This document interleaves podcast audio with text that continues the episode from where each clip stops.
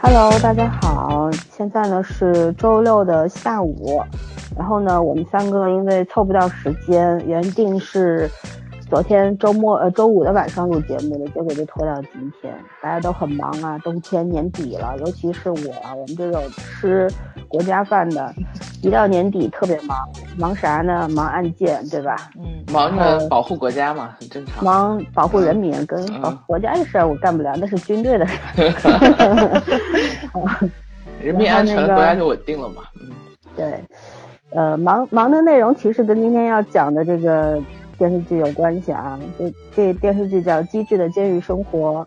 我笑称之为韩国版《监狱风云》，是吧？但是想但是机智的监狱生活更符合这个剧的整个基调，嗯，也挺有意思的。然后呢，因为我的工作内容有一部分时间也会去监狱啊、看守所呀这些地方，嗯，要跟犯罪嫌疑人和犯人打交道，所以说呢，对监狱这一块还相对是算是比较熟悉的。然后也有几个关系很好的同学曾经干过狱警，或者说现在还在做狱警的，所以说呢，在做这个剧之前，我还跟他们在微信上稍微聊了一下啊，算是采访了一下，了解了更深入，因为毕竟他们是在这个工作范围内的，对，就是他是这个领域的，我算是客串的，所以说更多专业的东西要让他们来讨教的。那么这个《机智的监狱生活》呢，算是 TVN 的年度大戏了。申元浩导演大家都不陌生，看过《请回答》系列的都知道申导大名鼎鼎啊。然后呢，嗯，这个剧里边集合了一大波我们熟悉的脸孔，呃，除了男主朴海秀，朴海秀呢是那个韩国比较很少在那个电视剧和电影。方面露面的这样一个演员，他是专注于话剧和音乐剧的。也正是因为有这样的话剧和音乐剧的这样的功底，我们也看到了他那个一脸懵逼的表情 之下，对吧？真的你也能看到他内心的世界，就是很厉害的微表情的表演，肢体动作也很棒，身材也很赞啊。然后呢，有我们很熟悉的郑敬浩，呃，我我个人很喜欢那个演员，因为我特别喜欢郑少女的发声。就是她声音特别的柔媚，有没有觉得就是很清脆？对，然后那个语气语调特别的有个人特色。然后女主是郑秀晶，秀晶啊，我们之前刚看过的这个河伯，对吧？里边的也是女主。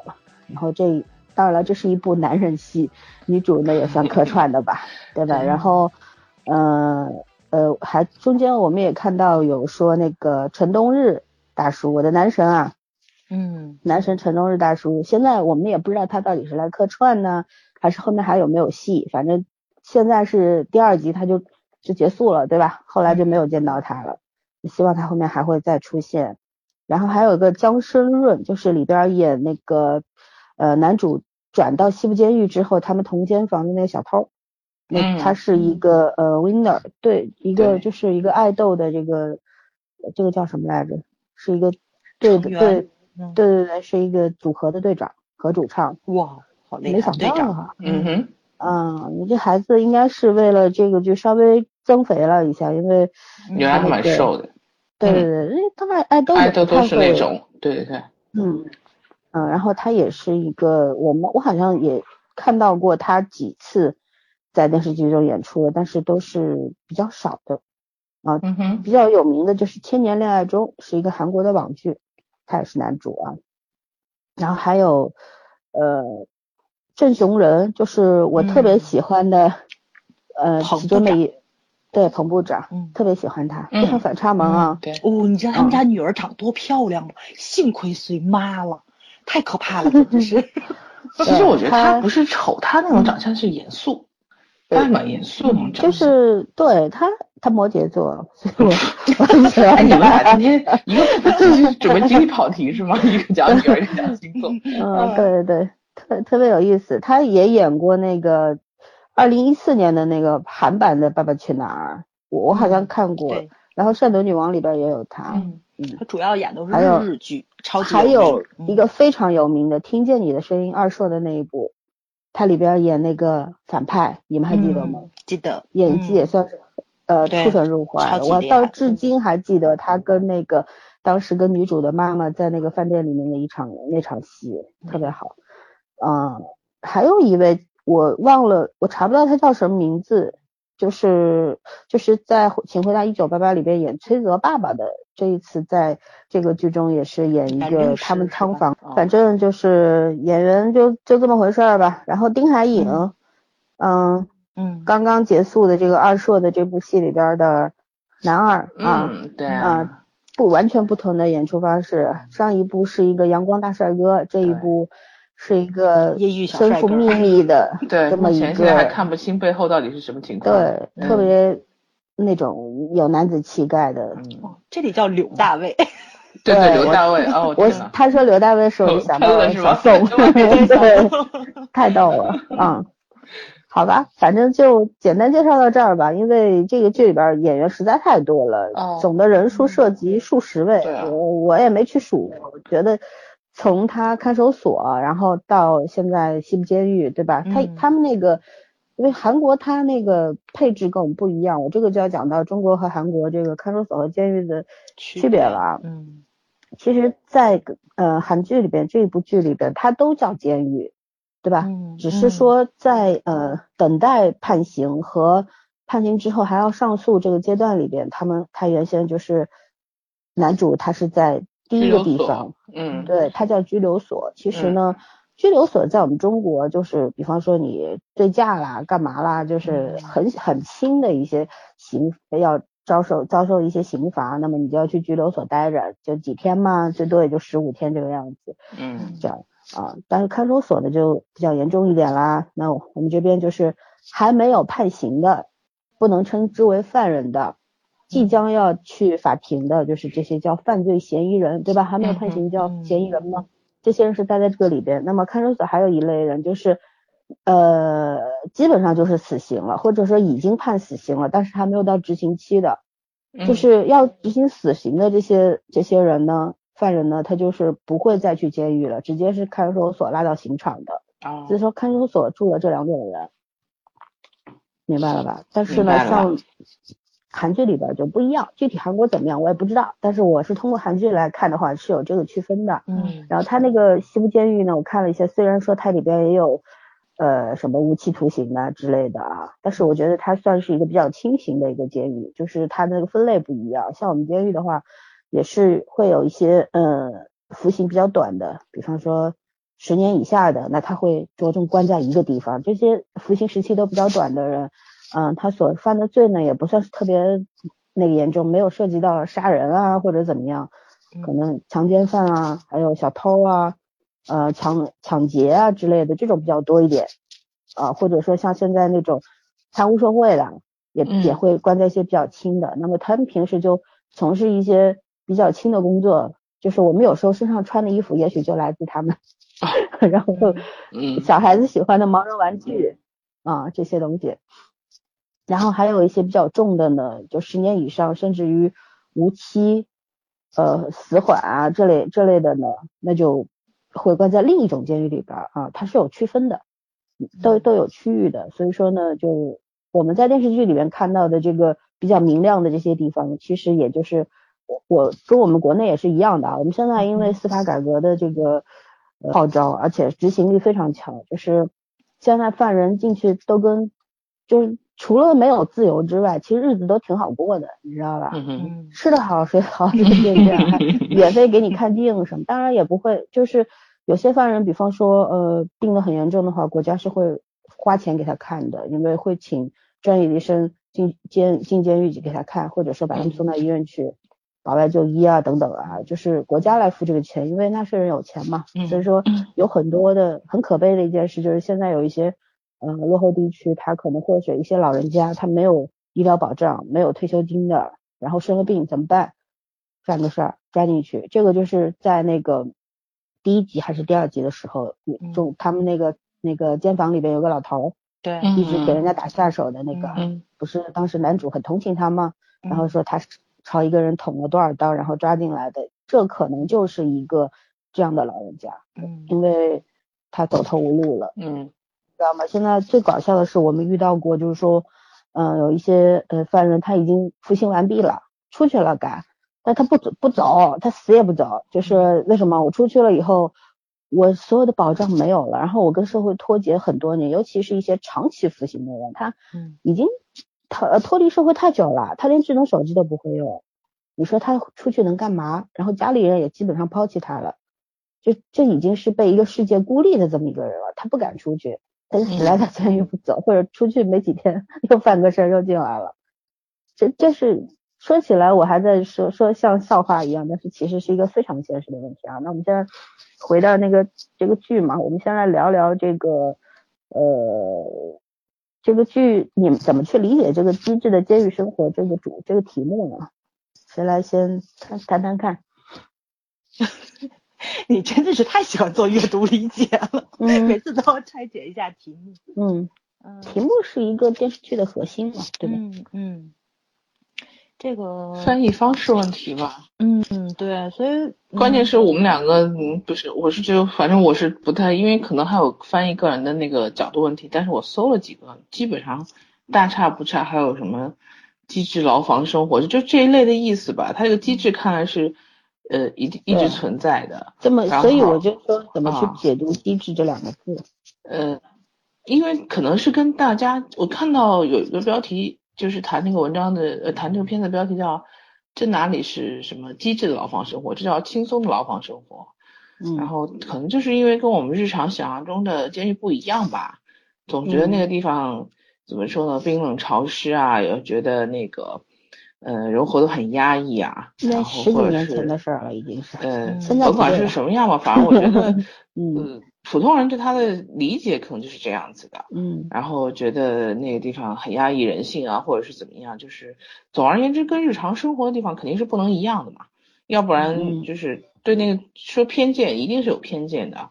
但是这个机制就是，我觉得这个机制除了一个一个方面，就是说确实是。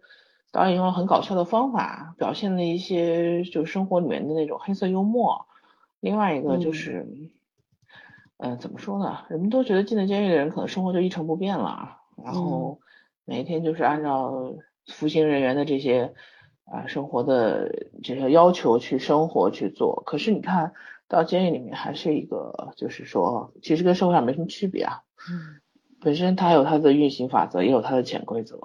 然后甚至有他的运营手段，嗯，所以其实你到了监狱，不是想象中的那种每天，嗯，怎么说吃饭睡觉然后做劳动，就是 不是，呃，对，就是 差不多就是这种，你给自己赎罪或者是让你重新，呃，教你重新怎么树立人生观的一个方式啊，并不是这样子的，就是你其实在哪里都是一样的，就是监狱生活也要靠你的社交和能力，我觉得跟他有点这个关系吧。机制一方面是一个。导演的黑色幽默的一个一个体现，我觉得，另外一方面也就是这样说说，其实可能监狱里面跟我们想象中的，呃，不一样的重点，并不在于说那个环境和对人格的束缚，而在于，嗯，可能其实它更直白，就是把那个人的人性法则其实表达的更清晰，只是说，呃，日常生活我们把它掩盖的一些东西，可能在监狱里面会更更看的更更。简单明了吧，简单粗暴的表达一下，也是一种幽默方式。嗯嗯，我就这么理解的，我觉得也挺有意思的。嗯嗯，咋呢？嗯，是这个样子。其实，在看这部片子之前，大多部分的监狱生活都是通过美剧去了解，对吧？越狱，美国。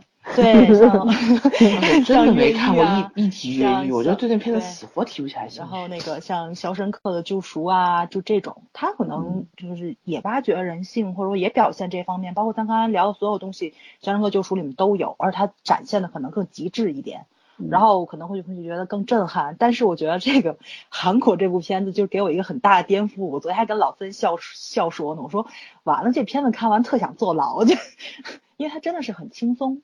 就是第一是它既有跟这个社会上格格不入的地方，但它都用很幽默、很轻松的方式去化解了。还有一个就是它其实展现了大多部分的一些面貌，其实就是咱们社会上的一些生活，像合宿生活，对吧？就是一起租房的生活，然后包括就是一起你的职场，其实也在监狱里面，你的职场，然后你的人际关系网也在职场，你的仇人、你的朋友都在监狱里。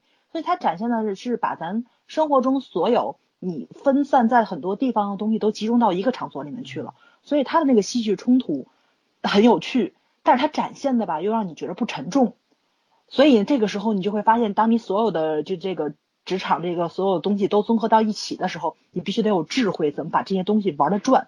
所以我觉得它的机制应该是展现在这个方面，就是得有点脑子，尤其是，呃，可能刚开始看的时候觉得男主这一脸懵逼，这么憨厚老实的样子，他应该在这个地方存活不下去。但是看到第六集的时候，我们发现他有点点如鱼得水，甚至说是，我觉得他适应的挺好的，也有可能他这种性格在那个地方反倒是。过得挺惬意的感觉，因为他有这个身份，他是国民国民英雄，对吧？他是这个国民棒球手，所以说所有人对他是有这么一层的这个尊敬在那边。对对，嗯嗯。还有就他确实是有脑子，不像想象中的是这么没脑子，而且是身边的朋友都挺不遗余力的去帮他的。然后嗯，所以这个综合就展现去看的话呢，我觉得，哎呀，就这部片子。嗯，怎么说呢？我觉得就是一部监狱版的六人行，给我的感觉。嗯，对我我我我目前上感觉的话，就是还是很舒服。他他主要想展现的一些个就是普通人，然后你进入到一个极端的环境里面，怎么去适应那个环境。虽然展现的有一些东西确实是很人性化，就是但是这些东西你要承认，在咱们的生活中，在咱们的职场工作中，你也是不可避免的去。能触碰到这些东西的，有人的地方就有江湖。对，没错，哎，这话太对了，对对对，就是这个地方，就是这个意思。他其实就是想讲监狱里面的江湖是什么样子，但是又跟咱们看八十年代那种老的香港的录像带展现那种又完全不是一个风格。我觉得就韩国特别厉害就，在这里他走出来自己的路子了，这个很很牛。反正我现在看的是，我是把它当成那种漫画质感的这个怎么说这种亲情的情景剧去看的。对我我没把它看得太过于沉重而那个什么，所以我就觉得他这个题目算是随便取的吧，但可能也肯定也不是随便取的，对，嗯嗯，是这么个意思。说完了，嗯嗯，那行我也说说吧，我觉得这个机智的监狱生活是呃针对男主这个人来讲的，因为男男主就是一个比较木讷的，然后比较呆的一个人，但是我觉得他反而心里边是一。很明很明确，就是这到底这个事儿发生了，然后这里边到底是怎么回事，他其实是看得明白的，有成算。他经常也跟别人说，我就是慢，我不傻，我也不笨，对吧？嗯。他可能生活能力很低，但是他在棒球这个事情上，他是个天才。嗯。所以说呢，就是这是这很正常的，就我们生活的社会当中也是，有些人他可能煮个鸡蛋都不会，但是他是个科学家，对吧？就一样的道理。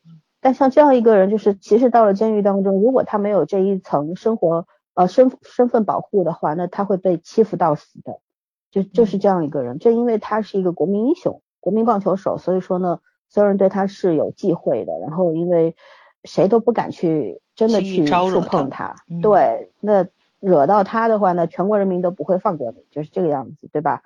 呃，所以说呢，我觉得男主在这个里边，如果说他是一种成长的话，也不算言过其实吧，因为他好像原先专注于棒球，他什么棒球之外的事他没有时间去顾及，但是到了监狱之后，反而就变成一种生活了，真正的去接触这个你这辈子你一辈子人生有多长，你该接触东西吃喝拉撒，对吧？怎么和人交往，然后碰到这些磕磕磕绊绊，然后。碰到那些小人、阴险的人，你怎么该对付？怎么样利用自己的手里的资源去搞定他们？然后怎么样去交换利益等等？你看他其实目前六集，每集九十三分钟到九十五分钟，对吧？嗯，中间展现了好几次他怎么样有效利用自己这个身份，对，然后利用自己的资源去惩治坏人，对吧？然后也保护了他想保护的人，这算是一种机制，对吧？没错。然后呢，就是我觉得，嗯，这个。换换一个角度来讲讲这个监狱生活怎么去理解这个机制呢？就我觉得监狱这个事情，因为早儿也说了，他看了这电视剧很想去坐牢，但是我就他跟我开玩笑说，我也跟他开玩笑，我说没事儿，你到上海来算个事儿，对，好吃好喝嘛，我天天对我天天去给你探监，天天保保你好吃好喝，对吧？嗯啊。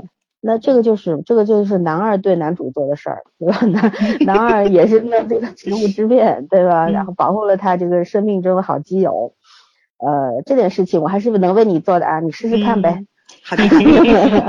走投无路的话，但是是个好我方法。跟你讲，就算走投无路，哪怕去死也不要坐牢。这是下面要讲的，就是特别严肃的一件事情。其实监狱是一个什么样的存在？你们想过吗？监狱对于它就是它是一个暴力机构。嗯，为什么犯人进去之后看上去特别乖？你们有没有想过？他看很多犯人，你看这个剧里边一直在展现，尤其是前两集的时候，一直在展现他这个间房里边的，除了男主之外的五个人，看上去都挺好的，对吧？除了那个五大三粗的强奸犯，后来也被男主整走了嘛，对吧？然后其他人那个老老头啊，然后还有什么人呢？还有那个骗子啊什么的，看上去好像都都没有恶行恶状的。呃，很温柔，甚至于很腼腆，对吧？有些特别像你的邻家大叔吧，也有些就是像你隔壁的小哥，就这样那种感觉。但是你知道，呃，做预警的，包括做我们这个行业的，因为预警跟我们还不一样。我给你们举个例子啊，一个现实中的故事。我一个同学，当年呢考了好几年的那个公务员，因为他呃，就是他那个体格不太好，所以说。每次体检，因为当警察你要体检的嘛，然后要呃要体检之外，你还要运动，体能考试。他每次那个八百米都跑不及格，所以说呢考了好几年，好不容易就考上狱警了。那时候呢发到那个，因为新人嘛，直接发到白毛岭这边。白毛岭啊，你们可以去百度一下，是个什么样的地方，观众形象的地方。然后他去了之后。他就跟我说，嗯，那时候我们经常他大大概一个星期会坐班车回来一趟，有时候半个月，有时候一个月。他们看班头，就是看班。对，要住在警察狱警是住在里边的呀，因为他他家在上海呀，他不可能天天。白毛岭在哪你知道吗？Oh my god，那老婆怎么办呢？那也不是单身嘛，那时候有有老婆你也只能分居啊。工作需要啊，四个对，哎，也是警对警察不也这样吗？不着家。对。然后他当时就是刚去的时候，他看谁都觉得，哎，这些人怎么会犯罪呢？这人看上去挺挺好的呀，天天看到你，因为你知道我们中国的这个大天朝的监狱是什么样子，就只要是穿你的着装，只要是非囚服，什么概念？就像我我进去我是我们是没有不穿制服的，我们穿自己的便服进去之后，不管什么样的犯人，只要看到非囚服的人经过你旁边，第一件事情双手举高蹲下喊报告。你不不让他，你不回答，你不让他站起来，他永远蹲在那儿。这个是这个是一种思想威慑，你知道吗？这已经是一种传统了。然后当时我这个同学就是看到这些的时候，包括我，我刚刚要做做这一个行业的，就是涉及到这一块工作的时候，我也很惊讶。我就觉得你要从人的平等性上来说，因为毕竟你坐牢了，是失去了政治权利，你没失去人权，都是人，对吧？在我的概念里。觉得都是人啊，跟嗯没必要吧？就看到有些年纪比我大好多的人，看到你双手一举往地上一顿报告的时候，我心里边其实是不舒服，很五味杂陈的，你明白吗？就是就觉得哎，嗯，但是习惯了就好了，就麻木了，就是这样。因为你要真的了解一个人的时候，你要看卷宗，他做过什么事儿。有些比方说看上去特别嗯善良的人，对吧？他欺压邻里呀。然后他可能对方要跟他吵架，就是很小的鸡毛蒜皮的事儿，他能用铁锹把人家头给就是削掉一半，就有这样的人，对吧？也看上去特别和善的一个什么六十多岁老头，你看，哎呀，很很腼腆的、很内向的一个人，说话跟你说话还细声细气的。他性侵留守幼女，那些父母出去打工的那些幼女留在那，他性侵他们，还用手掐他们脖子，然后。还有一些人是什么样？有有有一个，这个是一个很很惨烈的案例，就是有一个老头，也是一个老头啊。我现在讲的都是老头，这老头就是呃，大概就是跟老伴吵架了，狠到什么地步？跟他二结婚二十多年的这个老伴儿，呃，他就把老伴给杀了，然后分尸成十七块，扔到门口的池塘里。就捞尸块，当时把它拼成一个尸体，一个整个的尸体。当时，呃，呃，办案的警察们就整整捞了一天，然后抓到他之后，他供认不讳啊，因为他是他干的呀。他看到警察来的时候他是怕，但是他杀人的时候他是不怕的。所以说，就像我这个电视剧里边，你看我讲的这些东西很可怕的，我们真的应该同情的，从来都不是犯人，嗯，他犯了事儿，他进了监狱，他就要承担他该承担的结果和后果，对吧？对他以后被社会歧视或者怎么样，他出来之后无从立足，这个是另一个方面的事情了，另一个主题的问题了，就是这个社会怎么去帮助这些服刑完成，然后嗯再次来到社会上的这些人员，嗯你怎么去教育他、帮助他或者监管他，这是另一个课题了啊。那我们就讲现在监狱里的这些人，嗯就现在，嗯，不要对他们盲目的献出同情。为什么他们在监狱里那么温和？那是因为监狱是一个，就是起到一个威慑作用的这么一个地方，对对吧？他就是向全社会表明，你什么样的犯罪，你就要承担什么样的后果，嗯对不？我们法理学中不是有有有三个作用吗？一个叫指引作用，一个叫评价作用，一个预测作用吧？就你就字面上理解一下这三个作用是什么意思，对吗？现在你像现在坐牢，呃，三餐免费，对吧？荤素搭配，住宿有空调，每天劳动八小时，不加班，没夜班，对吧？劳动强度是很低的，然后享受免费医疗，只要你服从管理，你唯一付出的代价是你不能外出嘛，家属每个月只能去看你一次嘛，然后还给你看有线电视，有图书室可以定期预览，然后还有有文娱活动，就跟电视剧里是一样的啊，唱歌、跳舞、体育比赛都有的啊。嗯，对啊，电视剧里写的都 有。有有有，是是嗯真的都有。大家对这个刚早也说了，他十几年前看那个什么韩呃影呃这个港港港影这个嗯《监狱风云》讲的就是这个犯人和这警察的斗争嘛，对吧？然后嗯对把这些犯人英雄化了嘛，对吗？其实犯人嗯有什么好的呀？就算是有些难难得有几个做冤狱的，那也是极少大海捞数针类型的，嗯极少极少数，就就就几千万或者几百万里边出一个那样，大多数对就是他犯了罪才进去的，所以没有必要英雄化。那是嗯因为是周润发演的，你说他英雄就英雄吧，我也认了。跟那个年代也有关系，那应该是香港受贿成风，黑黑社会也成风，对对，跟年代有关系。对啊，好，那我们就撇开这不谈，包括呃那个叫什么来着，越狱里边，对吧？嗯什么弟弟进监狱救哥哥，我的天呐，这也太那那 什么了。感觉太过于英雄主义了。是，就是把这东西英雄主义，美国人的价值观和我们还是不太一样。不太一样，对，嗯，只能把它当电视剧看，对是吧？关键你不能把它关键越狱在美国票还票房了，就是收视率没这么高，就咱中国对中国人民特别喜欢这题材，不知道对是为什么。中国人特别喜欢造神嘛，英雄主义，嗯对，个人英雄主义。对，然后我接着说啊，就嗯像那个人很特别恨的，看上去特别蛮横的那些人啊，就突然你知道有一把枪架在他脖子上的时候，他还恨得起来吗？其实这个就是监狱的作用，就是监狱是国家机器啊，对吧？然后里边的执法效率是，就是你难以想象的高。就比方说你在外边儿，你现在看到一个打架斗殴，人都快打死了，有些可能还没报警呢，或者说报了警，警察还没来呢，对吧？嗯但在里边儿，你刚一动手，立刻就给你关禁闭了。对你你两个人刚开始吵，立刻就把你们拉开。嗯，就不拉不行，真打起来的话就，就整个监狱的就不是警察去拉啊，对对，不是警察去拉，是你同监舍的人拉。嗯为什么不拉你？你们俩打起来，嗯，不是连坐，是我们这个礼拜或者这个月的文娱活动就取消了，就就没得玩了，你知道吗可能就这顿这本来一周能吃一顿红烧肉，这红烧肉取消了，没得吃了，就这样。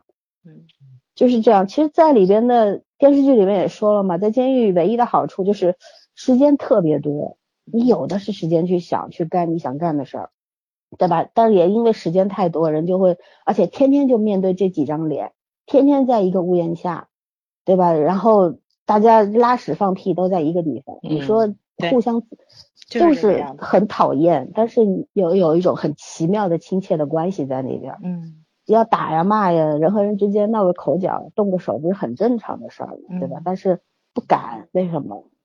不但你不敢，别人也不让你干这事儿，就是因为你涉及到别人的利益了。这个也可以 称之为连坐，因为当然不是杀头的连坐啊，嗯只是要取消所有的文娱活动了，嗯，对吧？就是其实 对很多狱警朋友，他们经常说，他们犯人服刑完毕了，真的是跪求他们快走吧，快走吧，别来了，别来了，是这样的，就嗯。不要再犯罪了，是这样，就是坐过牢的人都会后悔后悔坐牢，但是坐过牢的人和吸过毒的人一样，吸过毒然后反吸的很高，就概率很高。对，坐牢的人也很多，这这个是另另外一个课题，就是你社会不接纳，或者说有些人就像小偷偷窃成瘾了，他对。没有其他的，就没有什么原因手段，嗯，对，有时候是没有谋生手段。他到这个社会上，你说这个，如果比方说这个人坐了十年牢，然后他十年前这个社会是这样，十年后出来世界变了，完全不一样了。嗯他出来以后无所适从，然后没有任何依靠，嗯、然后虽然说政府也会有监管措施，比方说你服刑完毕，你还要每个月到这个街道司法所去报个到呀，你辖区嗯。民警啊，嗯。或者说社工呀，阳光社工嘛，还得去阳光阳光他们，对吧？嗯帮助帮助他们，但是会介绍一些工作啊什么的，但是呃这些工作大体上满足不了他们对生活的那个需需求，对。嗯。对，还有呢，就是你想，如果你身边有一个坐过牢的人，你真的能够以平常人的眼光看待他吗？没错没错，就像这这个剧里边小偷其实钱包是他偷的，对是他偷的，他对扔到垃圾桶里了。这个是这嗯个就特别玄妙的一个地方，它展现了人性的那个反复无常，嗯对吧？人是可以就是忽然这样忽然那样的，他可以在一瞬间被感召，但是狗改不了吃屎，嗯对吧？对特别的写实，我觉得其实这也是我很喜欢这个这个道理。然后讲完这个，讲这个的原因就是说，嗯，真的没必要去同情犯人。我们现在社会上最可怕的一件事情是什么？就是我从对内心的那个特别觉得可怕的一个事，就是我觉得罪犯不可怕，因为他们坐牢了。嗯啊、有专专门的地方关押他们，有专门的人去看押他们、教育他们，对吧？嗯可怕的是社会上存在一种非常畸奇怪的同情嗯罪犯和犯罪的声音，就是不管是民众啊、媒体呀、还有就是都是会对这种各种罪犯和犯罪行为同情，就会有人有一种声音说，如果他没有钱，如果他有钱，谁会去犯？他就不会去犯罪了，有这种言论吧？嗯哼经常听到，对吧？嗯呃，但是你想想看，这这个言下之意是什么？就是不劳而获，你他妈还有理了，嗯是吧？我觉得没道理。还有一种是觉得说，大家就像你们俩，因为也没有去过这，不可能去这些地方，对监狱是不了解的嗯。但是想象当中，如果没有看这个剧的话，你们肯定会想，这监狱肯定是一个黑暗的、阴森的地方，冷冰冷冰冰的，没有人、没有同情心的，没有人情味儿的地方。没这想法所。有人对这个监狱的想法。嗯对，都嗯都一样啦，不会，因为你不会去嗯关注，想到的时候你也就会想，这不是一个好地方，肯定嗯是一个不像剧里边这么一个明亮的啊、明朗。反正起码不能是跟正常生活是一样的嘛。嗯，对，然后会觉得这个狱警肯定都特别黑，打起人来会打犯人，会怎么样，对吧？然后呃。呃这个这个很多微博上、网络世界上的所谓那些什么大 V 呀、这些人什么都活知识在八分子啊九十年代对了，我怎么觉着？对他们，这是他们的言论，他们嗯是有目的的去挑挑起一些这个民众的这些逆反情绪啊什么的。但是你知道，现在我觉得，包括我的那些狱警朋友们都觉得，说罪犯现在才是大爷，你知道吗？大爷 嗯，就是有些罪犯他临到你他要走了，然后他不走，他说我回去没钱。因为他们虽然在监狱里边做工，也会有一些收入呃收入嘛，嗯会给他们攒着打入他们账号什么的，到出狱的时候一笔钱借给你啊。但是有些人说我没钱，因为他服刑时期短嘛，怎么办呢？狱警自己掏钱来给你五百，你走吧，大爷，是这样把他们送走的，知道吗？就就就是这个这个，大家对不了解，我想说这个就是说对不了解的东西不要妄加猜测，更不要随意的评论。嗯然后我觉得要真正了解一个事情的话，你得有机会去看，亲眼看一看才知道。嗯所以在我的立场上，我觉得呃，罪犯是不值得同情的，包括电视剧里这些不值得同情。但是嗯不值得同情和他们是不是有有有人的那个味道，就是你不能把他们看成一个机器或者一个魔鬼或者是非人的，你还会在我的立场上，我觉得他们不值得同情，但是我觉得他们也是人，他们也有人的七情六欲，对吧？对然后也偶尔会很善良或怎么样。你看这个监房里边的那些人，各有各的小算盘吧，但是跟除了有监狱这么一个框架，这个一个框架之外，他们其实跟我们普通人是没有区别的。所以说还是要以人的眼光去看待他们就好了。嗯，他们是在这个被管束的地方啊，在一个这个高墙里边过着跟我们普通人一样的一样的生活，就对，就 OK 了。嗯，不是同情，而是尊重吧。我觉得应该是这个样子。嗯，好吧，那个反正这个解读完了，然后。我我们讲讲这个，你觉得这个申元浩导演，因为圈圈好像应该没有看完那个《请回答》对吧？我我只看了，其实应该是九四看的比较完整。早上应该三部都看过，都看过？嗯，我也都看过。我们来聊聊这一部这个《机智的监狱生活》当中，你觉得申元浩有哪些进步吧？或者说，我觉得是有很多进步的。然后，对，嗯，对，来来聊聊看，你觉得包括说这个针对本剧。你觉得在摄影上，在镜头的表达上，嗯，有有什么样的让你觉得特别亮眼的，或者说你觉得很值得夸一夸的地方吧？嗯，就是呃，我觉得申安浩导演又进化了一步。嗯，因为比如说看那个《请回答》系列前三部的话，可能是把韩国历史上就那个。老的年代知名的歌手的知名剧那知名歌，他几乎全都放了一遍，对吧？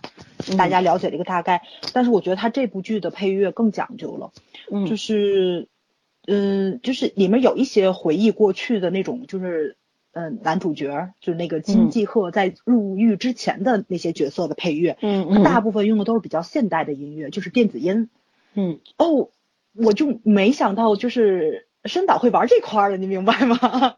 我就以为他还会用那种很怀旧音乐，但是后来我发现了，他只要到监狱里面去，他又回到那个基调上去了，就有一点点那种，嗯，就是感怀的那种感觉，就是淡淡的忧伤，但是吧，又并不是很强烈的那种戏剧冲突的，给你营造那种氛围，就是有那种年代感的感觉出来了，然后就。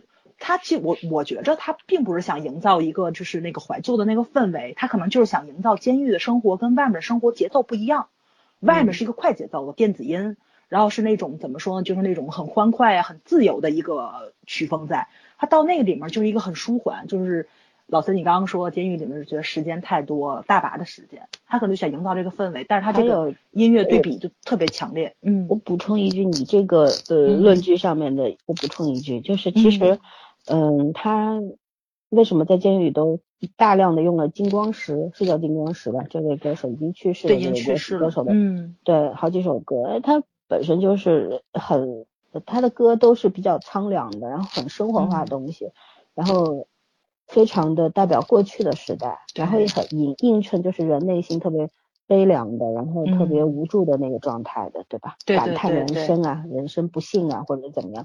其实是因为什么？监狱它是一个被锁定在过去的这么一个空间里的这样一个地方。嗯。因为你在那个里面，你你能看到的蓝天就那么一小块。对。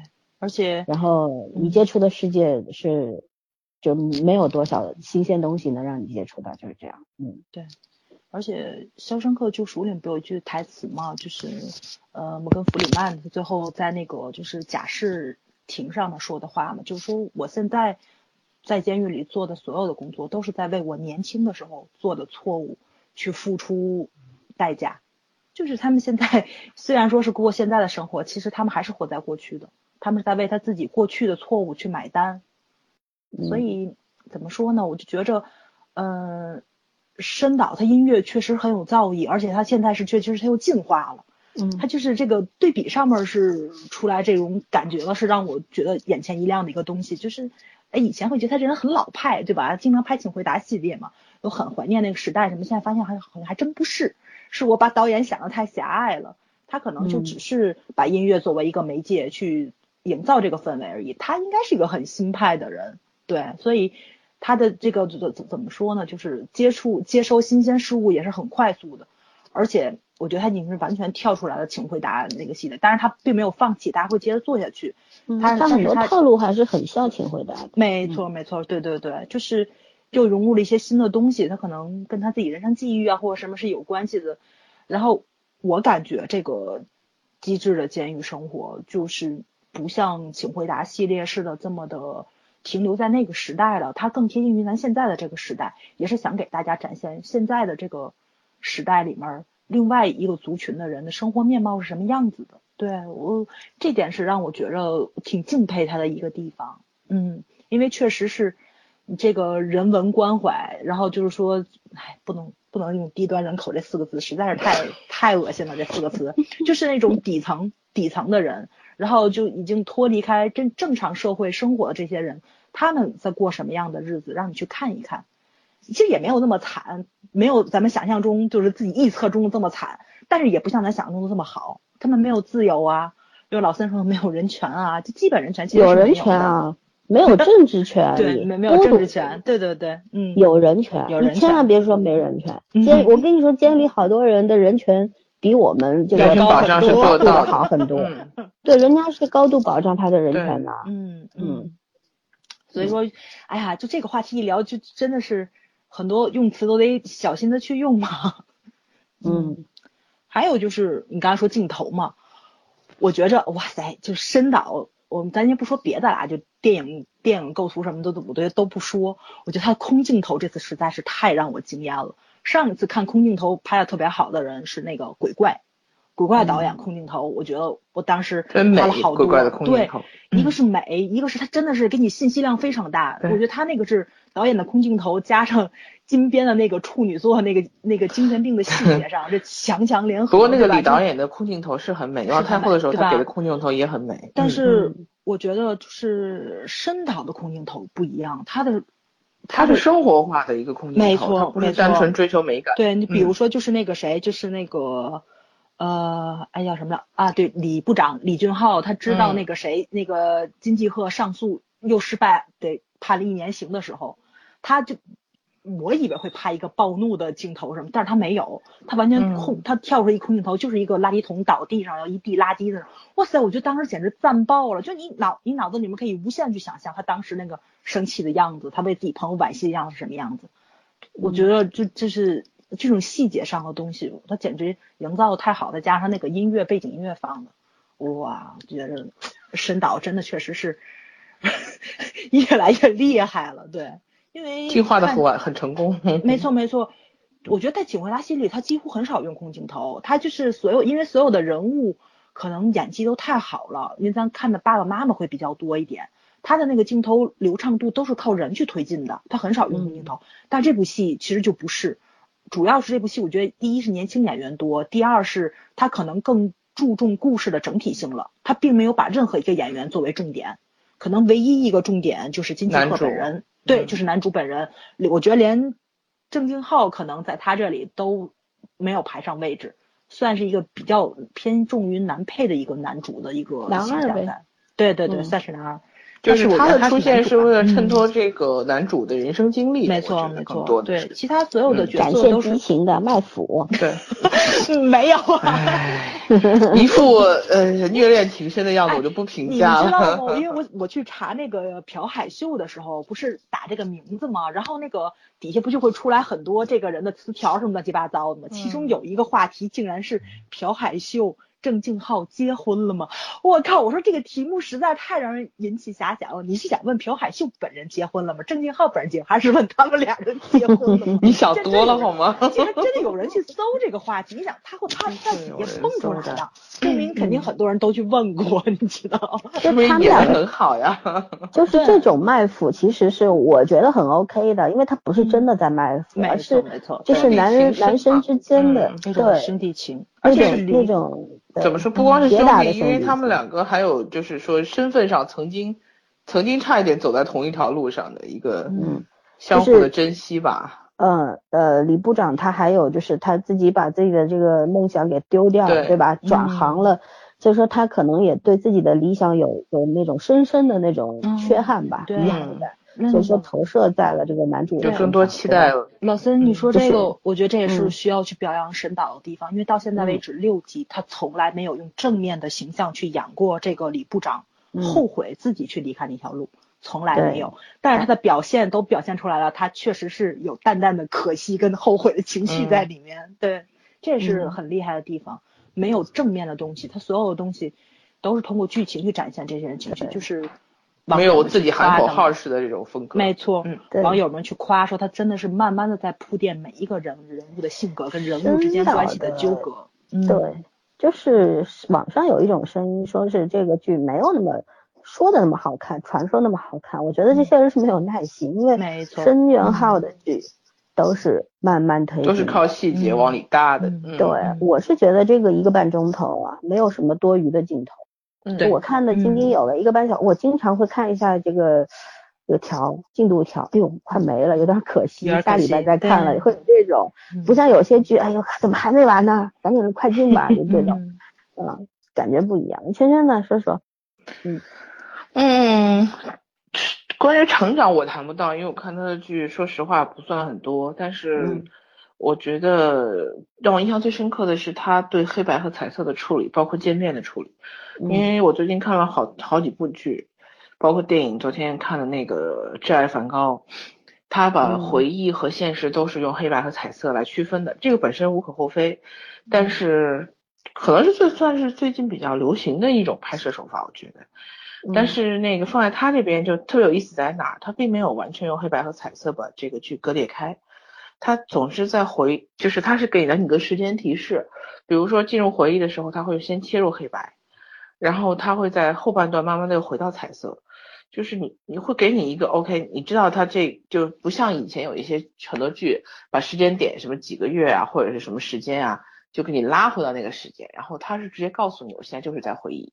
但是他又不会完全一直在黑白色里面，然后那个气氛过于凝重，然后他还会回到彩色，然后让人物再活活起来。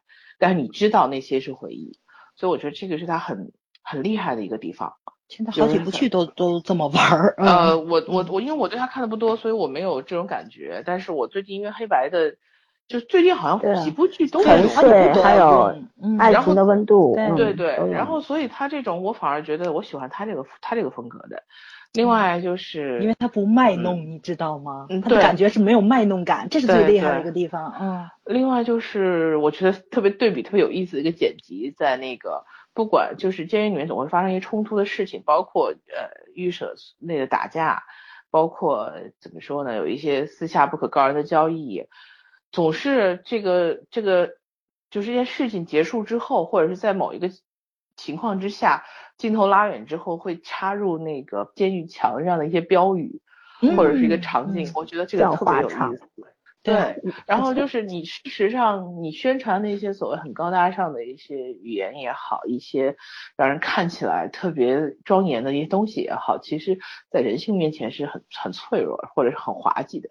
嗯，哦，我觉得他这个插入剪辑是特别好的，而且他配乐确实是像早说的，配乐很讲究。然后我觉得，我觉得交响乐，嗯，他的交响乐这一块还还还用的蛮好的，其实那个感觉，嗯，对，那种那种严肃音乐可能用在这个本来是很不太光明的一个地方，反而很有效果，就是我觉得不像是一种严肃的效果，像是一个滑稽的效果，没错没错，嗯，这个是我印象特别深刻的。然后我另外我觉得这个剧呢，啊，我现在觉得可能。导演也有功劳，但是男主也有功劳，就是男主的个性。其实这个剧看到前六集下来，所有人物的性格你多多少少都能摸到一点，就是你不能完还没有完整展现，因为后面后半程肯定还会再再，他致力于塑造一个人的多面性嘛，所以后面后半程肯定还会有其他东西要往里加，但是大致的就是说这个展现出来的风格你是知道的，唯独男主我越看越越心虚，就是。我不知道怎么去形容男主这个个性，让我觉得男主看到后面是空的，就是他每一件事情、每一个性格的那一面呈现的都对，然后你也觉得非常合理，但是嗯，不能形容，我不能评价男主的性格，就就是让我期待他的可能性是？对，就让我觉得特别呃，有一点点惶恐，就是我觉得怎么可能会把一个角色塑造成这样？因为六集算半成了。对正正常剧来说都是半程了，而且它是九十分钟的剧，所以基本上你说一个男主的性格没有建立嘛？他绝对不是没有建立的概念，他是建立了一个房子一样，然后但是你不知道这个房子就是你很难 评价它最后是个什么状态，对，就是你好像觉得他还能再往里添东西，对，然后他展现出来远远比你想象中的啊更多面、更多更多元化，所以我觉得呃这个我从来没有在以前的剧里面看到过，因为一般男主算是基调嘛，男主就是主演肯定是由于男一号是定基调的。嗯，就是从他来展现这个剧的。这种男主咱在电影中看过，但那都是一个半小时，顶多两个半小时。他那个多少大概有时间点，你是知道他已经呈现出来的。然后，但是这个就是他不停的，你看，呃，生长是每一个，就是我现在到第六集，我有一点点不太喜欢的一个地方，就是他反转太厉害了。就我知道他是为了展现人物的多元性，而且人物太多了。嗯。但是我第六集我就开始觉得有点有点，嗯。有点腻了吗？对，稍微不是腻了，就是稍微我觉得有点繁杂了。他，他反复的太厉害了。嗯。但是也没有说多余，就是说他只是内容太多了，他想讲的东西太多了，稍微有点多。但是还没有到腻的程度。可是问题没还没有过度。对。只要他后面那个节节奏调整过来的话，还还是非常优秀的。对。但是男主这个都始终没有，就是男主怎么反转，怎么加内容，你觉得都是合理的。所以我觉得。所以我就觉得这个是一半导演的功劳，一半是演员的功劳。嗯嗯，八一年的朴海秀，八一年的，主要是没怎么见过这个。那个八一年是什么意思？就是有生活阅历的，对啊，演了多少年音乐剧和话剧啊，就是有非常扎实的功底。没错，这个太可怕了，人家是怎么找人能找着人，你知道吧？总能找着人的，嗯。只是说你给他这个平台和机会而已，我觉得人是这样。我超喜欢朴海秀的那个微表情，他他比方说那个第六集里边，他他知道大大家假装给他造了一个梦境，说是你教练来过了什么，他都知道。然后第二天不是他在那儿举那个瓶子吗？对吧？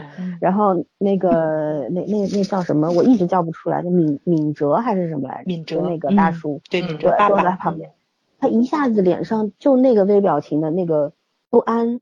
就他知道你们是非常好心的、善意的在欺骗我，给我造一个梦，然后给我一个台阶下，其实就是因为你们也知道我想继续打棒球，对吧？嗯，对。但是呢，他他就很怕别人识破，或者说自己有点不安，那种局促不安在表情上面几个脸眼神的闪躲，然后肌肉稍微这里跳一下那里跳一下，哎，我觉得绝了。就是哎呀，很少有演员能够做到这个地步，他才八一年的。对。哎呀，无限的。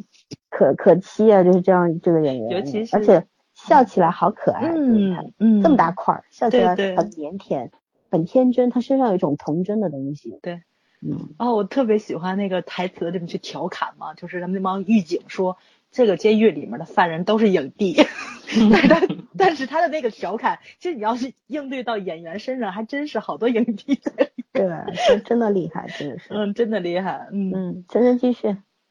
呃，还有就是我其实觉得挺厉害的一点，在他表现那个拘留所和监狱的不一样，就是你刚刚解释了半天，说中国和韩国是不太一样的，但是这个剧里面，嗯，其实他也没有着力的用笔墨去去刻画开这这两方面的这个状态，但是你会很明显的感觉到拘留所是一个状态的不一样，对犯人状态，包括狱警在面对这些就是这个不同的。怎么说呢？判决下面的这些不同判决下这种划分下来的这些犯人的态度，对，然后包括不好意思啊，我我我问一下老孙，老孙科普一下，是不是他们那个就是执行，比如说判了一年吗？但是他在看守所里面待的那两个月也算在他刑期里边啊？我说嘛，不然怎么说十个月呢？对对对，都算。嗯嗯，不好意思啊，所以我就觉得没事。他那个怎么说呢？他这个其实。拘留所还有一点点就是不太明确的过渡性质，在他的生活里面，他还没有完全从他呃棒球手的那个身份里面脱开，然后人们看他的也是一种带着一种朝圣的眼光去看他，然后到了监狱之后呢，就是完全是按照怎么说，虽然他身份还在，前半程是他身份还在，但是他已经开始进入了一个新的，就是说一个机构或者是一个社会规则之下，嗯，包括他体现了，你看，呃，我觉得。从那个就是狱警的这这个房间啊，包括和监狱里面布置上，他给了好几次镜头，他就开始有意识的划分一个阶层，其实是阶层，就是你不同的身份，然后不同的一个生活环境，然后包括到后半程，这个男主开始就是因为各种原因放弃他，觉得我不想当这个棒球手了，努力没有意义，就是我太努力，我觉得努力这件事对我来说没有意义。然后他就想转换他的身份的时候，我都觉得，嗯，你让我怎么去？你从哪儿说他这个区分开了？我没有感觉，但是内心会有一种，就是一种你你知道这个 OK，就是这个阶段换掉了，然后到下一个阶段，然后我觉得导演在这块布置上是很厉害的，在那个就是一个很自如的让你进入下一个模式。我觉得他看守所里面的私人物品少，但是他到那个真正的那个监狱的时候，你会发现生活化的物品会更多。我举个例子，就是一个是你租的房子。对，一个是你买的房子，长期住的地方，你心态不一样。对对对对对，是吧？你租的你租几个月啊，买的你租一辈子啊，嗯，对吧？那心态肯定不一样。一个是安定的，我到了监狱了，我我知道我服三年五年。谁规定跟你说买的是一辈子的，买的就是七十年好吗？就这么举个例子，举个例子，就是比方说你要在这儿最起码待个三五年，对，那。那我也就就这么着吧，就安定下来吧，心也定了，对吧？那边我还在拘留所的时候，我还期待呢，说哎呀，我能不能上诉成功？我说明明明天我就走了，我上诉成功我就不回来了。嗯嗯，就是还是不一样的，人的心态不一样。我就觉得这点男主演的特别好，他在那个看守所里面，就虽然说是也是那种就是有期待要走或者没有那个也有可能会留下来那种感觉，嗯，但是他那个状态跟他进入到那个监狱完全不一样。他那个就是这这边大家也特别稀罕他嘛，总想让他一起集体活动啊什么的，他都是一个特别划清界限的那种拒绝的态度。但是他到了监狱里面的第一天，他们吃方便面的时候，喊他 拿拿着筷子躲在被子里，然后被窝里面攥着筷子，我这这就我说这细节简直绝了都。他是把这个筷子撅开之后才转身去吃的。嗯，哇，就是就是那种行云流水的那个状态，哇，我觉得这演员真的是。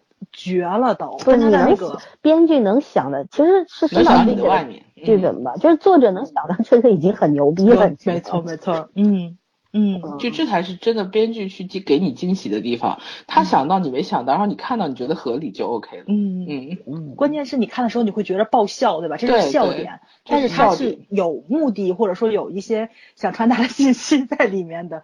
然后你看的也很轻松，也很愉快，太不容易了，简直是。嗯嗯，我就觉得导演的剪辑是这种润物细无声的风格。对对。嗯，然然后阶段性是很明确的，但是你说不到哪明确。我觉得这个是真的是高手。嗯嗯，然后就是所有的细节叠加，包括他感情戏处理，我真的我真的特别想表扬那个，就跟他住同寝室那个有点女气的那个那个。刘海洋，哎呦，我爱森林里边的检察官，那个胸，对，那个那个行凶的凶手，笑死我了，他简直发出这种声音的，我真，我第一次看到他，我说，哎，是那个人吗？然后我这种脸盲不太敢认，后来发现是他，笑死了。但是我以为是配音，后来发现不是，不是，是他自己，不是配，是他自己的声音，应该是他自己的。人家都不用配音的，完全没有这种一点点这种思想包袱，然后。对呀，真的太厉害了！我昨天跟我昨天跟你们俩人说吧，我特别想把他的尖叫声截下来做铃声。你睡得着吗？尖叫鸡呀，简直是！他跟那个那个叫什么？就是那个白头翁，白白头翁，两个人这对 CP 也是特好看，天天打的，我的天呐。他第六集的时候，最后他恋人来看他的时候，那个眼神也非常好，就是眼里含泪的那个眼神，就这部戏里的第一次很正常。哎，我真的，我真的。他答题的时候就正常了，他只要嗑了药他就正常。真的是这样子吗？就这个人他嗑了药就会变正常？呃，其实也不是正常，这只是说他的一个他恢复他正常的一个常态，对，就是。不是你，你已经戒断了，就不不克他了，为什么会不能恢复成正常人的样子呢？有时候我觉得是一种心理心理暗示吧，也不是心理暗示，就是一种自我保护，就觉得我就不想用那种正常的样子展现出来。所谓你们说的这种正常的人生人设，我我就想就这样这样活着，也算是一种逆反，因为他家里人你看都不来看他，对他妈妈不是让你关起来吗？对啊，所以说就是。也也因为他是那个首尔大学医学院毕业的嘛，又去日本留留过学啊什么，其实是一个很有智慧的人。然后为什么会走到这一步？但是故事里还没说。至于很多人在说说第六季末尾他是不是他是不是 gay 啊？说那个是不是他爱人啊？其实我觉得应该不是吧。嗯。这就是又是青岛的一个梗，对，不好说。嗯。这又是预感，那就是这个制造迷雾了啊。但是我觉得这个人身上是有很多就从从。第一集看到他的时候，你就知道他身上有很多故事。对，因为他他这样一个啊，他也不是贩毒，他是吸毒进来。吸毒，对，嗯，他一吸毒肯定会藏毒啊，藏毒就犯法呀。对，嗯嗯，这实在有意思。嗯，嗯，然后他其实吃感冒药，大量的感冒感冒药吃下去，就是你会进入一个很有点迷幻的那个状态，类似于那种假的吸毒的那种，吸了毒品之后的那种迷幻状态，很假的，就是你自己，但是你会觉得，因为因为我们正常人不吸毒的情况下，你吃了感冒药你昏过去了，就像我喝吃一颗泰诺，我就有短暂的失忆时间，我就会直接 晕过去那种感觉。对，但是他因为身体里边有抗体了，你知道吗？他吸过更厉害的。那有你说这，我想想，你是说你对那个麻醉药比较有抗体？对，然后就是你一大把这个感冒药吃下去，他可能会就是脑子里突然就有有成仙儿了，你知道吗？有那感觉，可能他就那个呃，自嗨是吧？就对，愿意回到他正常的状态。我觉得他其实一直都是正常的，他他就是不想要以那个状态示人罢了。对，所以他造成了自己一个双面人，很有戏。嗯，哎呀。这个这个演技也是绝了啊！对，特别喜欢他，超级喜欢他。哦，以前白头翁也好玩呀，对，念台词大舌头，我天呐！那大那把台词念下来特别萌，这种每一次还很喜欢看那种就是那种特假的那种玩笑，每次都被这个刘海洋被打断，然后两个人开始暴揍。对他俩开 二那个段子，对单口对对线对口相声。我特别喜欢吃饭时候不说吗？看来我是这个屋子里最可怕的人。刚说完俩鸡蛋砸了头，然后男主就把碗拿起来了，说你知道你们打了，我先把我的饭碗保护好。而且绝对不加入战局。而且每次都要先桌子，我不知道为什么，你知道吗？表示气场很足。仪式感，那叫仪式感。对对，仪式感，仪式感。哎呦，这个实在是太搞笑了。嗯嗯。然后圈圈讲完了吗？关于这个？呃，我先讲到这儿吧，我后面可能你们俩讲什么，我会想起来再说。嗯，行，那我也说两句，就是我觉得申导是。这个进步不是一点点，因为其实《请回答》系列，尤其是《请回答一九八八》，我是看到逆反的。嗯，你知道吗？太炫技了。嗯，一个是那个他的镜头表达上面的炫技，非常，因为他做综艺出身的嘛。嗯，非常擅长把这些知道你的泪点在哪，就是知道你泪点在哪，知道你笑点在哪，他算计好了，然后那种算计感特别明显，但是你还入套，就这种感觉是非常不舒服的。嗯，还有一个就是她老公。烦，你要看他，你说干嘛呀？好好的去搞成这个样子，所以说很多人非常喜欢《请回答一九八八》，我没有那么那么喜欢。说实话，我更喜欢九四。啊，我选九七啊，不 不不，答齐了。啊，不对，我喜欢我，对对，我喜欢九七，我说错了。九四对对对，九四也烦，也是她老公，西风啊什么的，猜了烦透了。我喜欢九七第一部啊，比较这个。徐仁国那部是九七还是九四？九七第一部啊，那我也是九七，不好意思，我老是九七在在我手。嗯，对，然后，嗯，就是其实我这个知道这个机智的监狱生活的时间也不久，就是没开播之前，其实大概也就提前一两个星期，因为我不太关注，我不开不太刷微博，也不太关注这些。我是看到公众号有个公众号在写这个，说提示大家看，呃，一个资源号嘛，然后我看哦，居然是深渊号的。心里并没有那么期待，但是因为它是监狱主题的，我又又有点期待，因为我觉得这一块好像还真韩国没人做过。嗯，对，包括那个被告人辞呈的那个，其实也有一些韩剧里边会有一些表达，但是。不一样，你看被告人里边那个监狱那池晨在里边，那跟蓝博似的，他监狱里边上蹿下跳，想出就出去，想进来就进来，这也没意思，特别不写实。那就是就说我脱缰的那个越狱，就是对啊，就韩版越狱嘛，没意思。然后呢，就是说我就心里有期待了，我觉得我特想看看他能不能扎扎实实的去反映当下这个监狱的生活。监狱这个小社会啊，然后看了看了第一集之后，呃，第一集其实他也确实是一直在铺线索嘛，对吧？你头两集就在铺线索，没展开呢。嗯，但是当时我我被惊艳到的是什么？他的那个电影的画面比例，他用的是电影，就是他的用的是不是电视剧的画面比例，不是满屏的，它是电影的，它是有尺寸的那种。然后它跟鬼怪那个用的那个比比例是一样的。包括他当时特别让我感感觉惊艳的一个镜头，就是呃男主进看守所进拘留所嘛，对吧？一个呃高空的一个俯拍，然后啪一下拉高了，然后就是那个拘留所的全貌拉出来了，嗯，然后那个又是宽幅的，看上去就是就是真的是在看电影的那种感觉，就花就当时就一个心里一个感觉就是哇。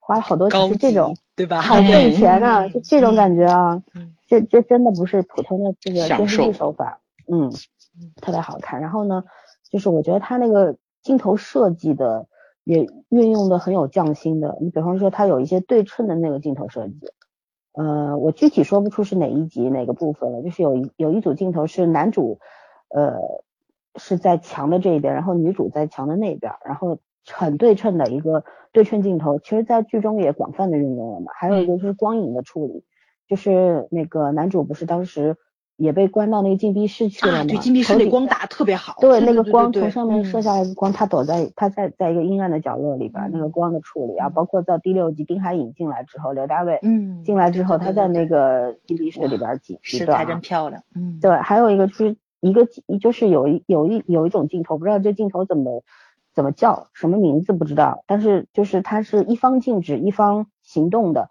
移动的这样一个镜头组合，就是他呃被分配到拘留所里边，他不是要叫号吗？要报名吗？交交上自己的个人物品，然后领衣服啊什么的，领那个脸盘啊、肥皂啊什么的，不是在那个等于一个叫号室里边，然后后面不是有个老头喝醉了吗？哦，对对对对那个男主，是坐在那儿动也嗯。不动的，然后那那老头在那儿，然后狱警就跟他说：“哎，你别在这解裤子呀，你你你 你醒醒啊什么的。”对，你看他前方就是静止不动的，但是后面在始终在移动，造成了一种就是给你制造了一个笑点，对不对？很有意思，觉得就是我不知道这个学名叫什么啊，但是我我当时看到这组镜头的时候挺有意思，还有是那个部分遮掩镜头，就是呃他们有一开始第一、第二集的时候不是在那个街坊里边拆那个拆零食包嘛，还是拆方便面啊什么的，嗯，然后嗯、呃拆下来之后，下一组镜头，因为你拆的时候你不知道他到底在干什么，然后他把镜头往下把那遮掩的部分移去掉之后，一看哦原来是这么回事儿，就是他用了很多就镜头上面的设计，我觉得是呃现在因为我用语言形容不太好形容，但是大家回过去去看这两集的时候，可能就会有很大的感触了。对还有就是我觉得他那个调色调的特别好，就是很写实的一个调色方法。因为韩剧一般确实注重打光嘛，打的特别的亮柔，是吧？嗯但是这个呢就是明亮，因为确实现在监狱都是明亮的，很亮啊，所以说，嗯嗯，对，而且他们不关灯，对吧？一直是二十四小时开着灯的。这比学校宿舍待遇还好呢。嗯哎，你说到这个，其实呃，曾经我们也聊过，跟几个朋友也聊过，说监狱这地方有点类似于军队和学校，就嗯，是住住宿的学校，你呃，大学生这学校校舍呀，合宿生活，对，嗯，有些高中啊，像我们以前高中一到五出不去啊，礼拜六才让你回没家，错啊，对吧？非还有部队不也一样吗里不？就这样吗？军队的话不也一样吗？但是军队嗯这个意义不一样，但是我觉得形式上有点类似啊，都跟坐对对对牢似的，嗯。嗯还有就是我觉得他那种那笑点的设计啊，有一种很漫不经心的那种感觉。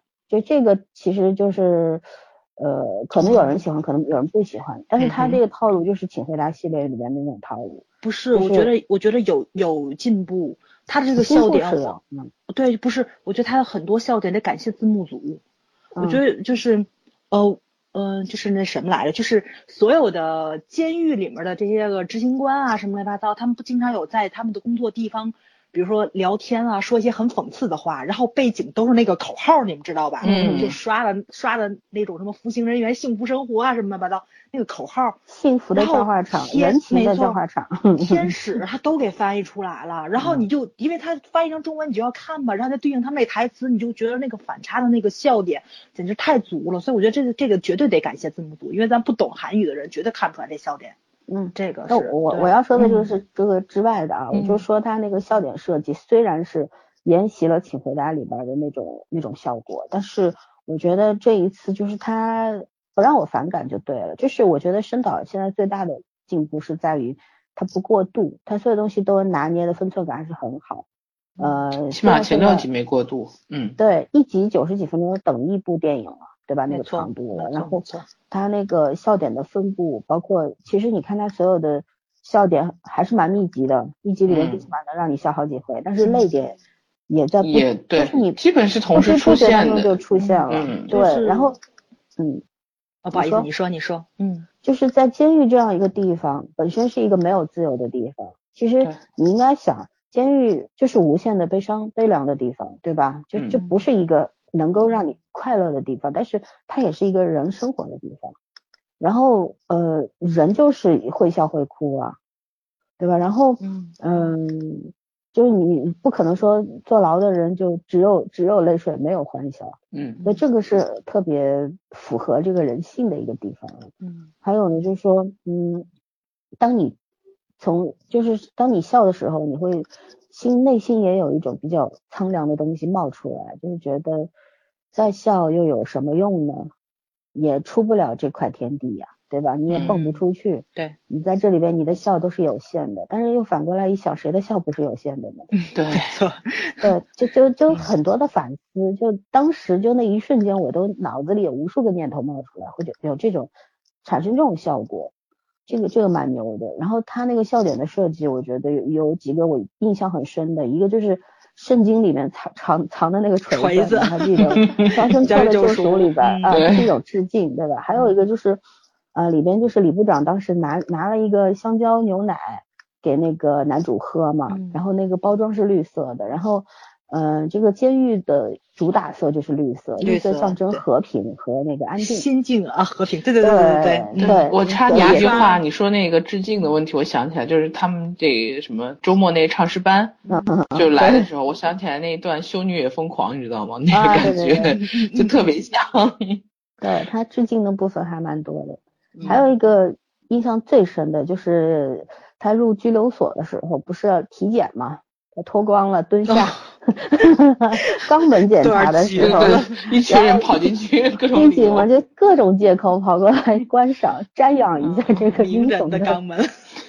哎呦，当时我笑的不行了，那一段我都，我就觉得这种笑点，它其实是很高级，它不低俗，虽然是是。但是这个事儿 虽然不太好看，关键是编剧是给男主安排台词了，但是我觉得那个台词说不好就会很尴尬。但男主说的非常 好，非常对对对，就是可以让男主去完成这件事情，没有压力。没错没错没错，哎呀，这是太适合他了这个角色。对，就是呃，反正就一切，我觉得目前来说都是恰到好处。就他用的这些，我我真的很讨厌那种，就像那种这种笑点的那种高级运用。如果你真的，一下用油的话就特别俗气，特别恶心那种感觉。但这这剧里边完全不会给你这种感觉。我觉得这个就是导演真的，你除了感谢演员之外，这个深导，因为我们看着他四部戏了，嗯，对吧？四部戏看下来，就明显的一个，二零一五年的《请回答一九八八》，二零一七年的《监狱风云》，这个进步。太巨大了，我们并不担心他拍不好，我们担心他，对，但是发现他比想象中更好。对，而且我唯一担心的是他后边又开始耍技术起来了，就又又又又搞 技巧啊什么的，卖弄的又 颠起来了啊，那就。烦了，但是我觉得应该看起来不会的。我我的感觉上，我为什么说申导就这次拍的戏很有那个漫画感呢？就是笑点的原因，就是就是老三说那些镜头啊什么那些专业东西我不知道，但是我知道漫画的分镜头。它这里面运用了好多，就都是那种漫画质感的东西，就比嗯，你们可能都不看什么吉吉祥寺咖啡屋啊，就都它这种群戏，比如四五个人，然后发生这种生活中小趣事的这种东西，几乎都是这么去展现的，就是也很生活化，然后但又很爆笑的那种细节上的那些东西，就是比如说一个人他这个人反应很慢，或者说是怎怎么样的，然后其他人很咋呼，然后那边乱成一团了，这个人还还很安静在这里，就偶偶就偶然。呃，插出来一句话，老三，你经常这样，你知道吗？你经常一句话就秒杀所有，秒杀所有人。摩羯就是大佬嘛，接着不说了。对，就就就是这种感觉。但是他这部戏里面真的用的，我觉得就是特别炉火纯青，所以我觉得特别像在看看漫画。就是那个呃，也可以叫做不会聊天，你知道吗？对，他不是那种以前我说那种漫画感，就是情节上你会觉得很偏向于漫画，他是镜头偏向于漫画，这是我第一次碰到。这是让我觉得特别特别惊艳的一个地方，就看就看出来那种很精炼的四格漫画风，或者说是那种，就是像什么什么枫叶四叶草啊，就类似于这种很平时生活化那种，嗯，小确幸那种小开心的那种东西，还能够给你展现出来，这实在是太不容易了，生活化的东西，嗯。嗯，惊艳，嗯对，还有一个我我我要表扬就是这个。这个团队的，还有这个剧本的，我觉得这剧本很很好。还有一个是什么？因为之前看到第三集的时候，我另外一个朋友跟我讨论，他说说这个剧好看，我说我其实我觉得还不够好。他问我是什么地方不够好，我说你知道监狱是由谁组成的吗？除了犯人之外，还有狱警。就狱警的这一部分，你得有表述，对吧？嗯，你要不能平面化这个，它不是一个标签儿，它也是应该立体化的。狱警也是有血有肉的人，对吧？虽然在如今的这个监狱当中，狱警充当的是一个保安的角色，对吧？照顾你们，是这样一个角色啊。对，保姆更贴切一点。然后，呃，嗯，包括你像那彭部长，不就是个保姆吗？天天惦记他们，对，保护他们，怎么样？呃，这样的狱警有没有？有有呃，对，但是很少。大多数狱警呢，还是就是说，特别是咱中国人、东方人，不说中国人，东方人是客气的、讲面子的。就是我跟你也没有深仇大恨，你在这坐牢，这对我是一个工作，仅此而已。咱也不会弄得跟阶级敌人似的，是这样，都挺客气的。只要你不犯事儿，你别打扰到我，或者是别给我造成麻烦，就 OK 了。这样一个状态，就大家都是客气的，但是没有亲切到这个地步的，这很少很少。然后你说像里边还有一个部长，是也是个李部长，是吧？就那个工厂的头，嗯，另外一个，对对对，拿拿犯犯人苛刻那个犯人的那个工资啊什么的，当个耍手段啊什么的啊，他这一方面展现的也很立体，很充分了。就是他，你看他为什么换到换掉之前的那个那个那个班长啊？不就是因为那班长现在。在犯人面前比他有地位嘛？对，然后嗯，才动了个小手段把他给搞走了。哎，反正就觉得我在第三集的时候，我其实很担心说只有犯人没有没有狱警。然后到了第六集的时候，我满足了，我就觉得 OK，有有那个丰富了狱警这个层面。对，而且。狱警不仅是丰富，而且他也有阶层。对，狱呃监狱典狱长是什么样的？然后他他那个罗就是罗科长，哦，那个人的太，我觉得塑造也非常好。然后后面应该还挺细。你知道我最喜欢的就是这个典狱长吗？就那傻白甜是吧？但我觉得他不傻，对我觉得他不傻，对对对，他能做到这个位置，他能傻吗？没错，我觉得肯定会有反转。嗯，他不是反转，我跟你讲，就是这个罗科长别人当枪使。对他就是把别人当枪使，就是你所说的就是我想，只是我借你的嘴说出来。对，你去干坏事儿。所以到最后就算出事了也跟他没啥关系。嗯，对，反正有替罪羔羊嘛，这才是他聪明的地方，大智若愚。揣着明白装糊涂，这种人才可怕。看上去特别傻，你说傻的人呢，真能 成监狱长吗？因为有的人就是觉得呀，我特别能耐，你知道老板被我使坏的团团转，你真的以为老板傻吗？对呀，尤其是他，他，我觉得他那个名利心，对吧？他竟然不掩藏，就表现的很傻白甜。真小人嘛。对对对对对对，特别可爱，简直是。这样比起来，陈大叔那角色太嫩了。陈大叔是客串嘛，但是陈大叔短暂的这个这这这一集两集里边，他也是足够展现了他的能力了，对吧？就是真的演什么像什么。我们的陈爸爸，可惜呀，他怎么不出来了呢？我觉得后面他是主演呢。我觉得后面应该会出来一下，他演个犯人。嗯应该不会，他没有坐牢呀，顶多是被开除了呗，就这。对他应该还没有到那个犯罪的那，不过不好说。如果他什么不好说，对，行贿啊钱比较多的话，嗯，对，嗯嗯，就是现在这个，反正这一方面我觉得还是很 OK 的。所以说这个剧呢，目前六集来说，我觉得我还是满分啊，不是满意，不是满分，满分你才满意，我都给个八点五分，我觉得八点五分六集来说算是很高的分数了。嗯，因为它没有让我看到反感，然后还挺暖心的，而且我觉得目前六集最佳是第五集。啊，对，讲到对第五集，不得不说那个小偷了啊，这个已经退场的，但后面我觉得。他应该会出来，可能还会出现。周弟又回来坐牢了，狗改不了吃屎嘛。对，但是我我就有种感觉，就是前面拘留所里面那个骗子那个那个出狱的那个人，他可能也会再出现在后面。对他应该也会，但是我觉得他应该不适合进来坐牢了，说不定会来看他，在一个某个神奇的特定的时刻出现，然后跟男主再再续前缘。帮助他是出狱的人之一，我觉得，嗯。嗯。越狱吗？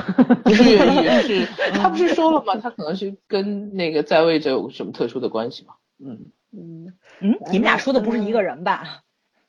是啊啊啊一开始他那个圈圈说的不是跟我说的不是一个人，是那个他说的是那个什么候选人的儿子，对房哎长，我说的嗯是里边那个就是帮他救了他妈妈的那个。啊，对那个应该也会出现，对对对，嗯我觉得嗯就是一开始出现那几个人，我觉得不会就只是让他们浪费一定唱个场会再就完了出现的，对对对嗯说不定又进来了。反正铁打的监狱，流水的犯人嘛。圈圈说那个 骗子出狱，记不记得？然后两个嗯狱警在那聊天，然后说对说他上面有怎么能人什么骗骗那的，么多人然后就是一个空镜头，嗯直接打到电视上，电视上是一个候选人的一个议员是我嗯我觉得他的这个讽刺简直是，对我希望他不是暗示什么，但是我觉得他这个绝对是有讽刺意他确实是味在里讽刺面。两年应该是在很多嗯暗示，就明示了，基对对对对，本上明算暗示，对对对，他讽刺的东西，他就是其实是什么？嗯就是有权有势的人，你看他犯了这么大的罪，嗯犯了四次罪了，他想出去就出去了，待几个月就走了。然后这个男主他是，呃，金基赫他是，是一个正当防卫的事情。对，但他嗯防卫过当了，防卫过当啊，对防卫过当了。但嗯是当时因为她是他妹妹啊，对啊，人情就是，所以他最后法理不容，人人情之中吧，对吧？对对，对吧？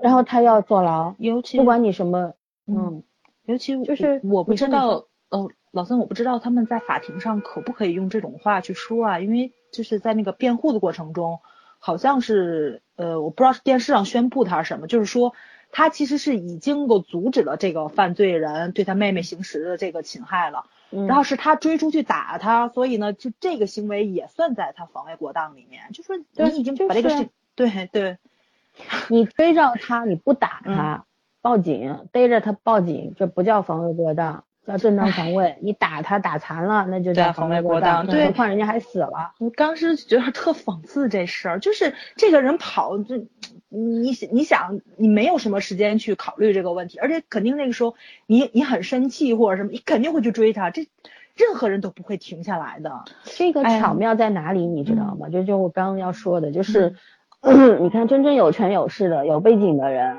他可以不坐牢啊，坐牢也可以住单人间啊，也可以跟别人别的地方住旅馆似的。嗯，然后像他就算是个国国民棒球手，又怎么样呢？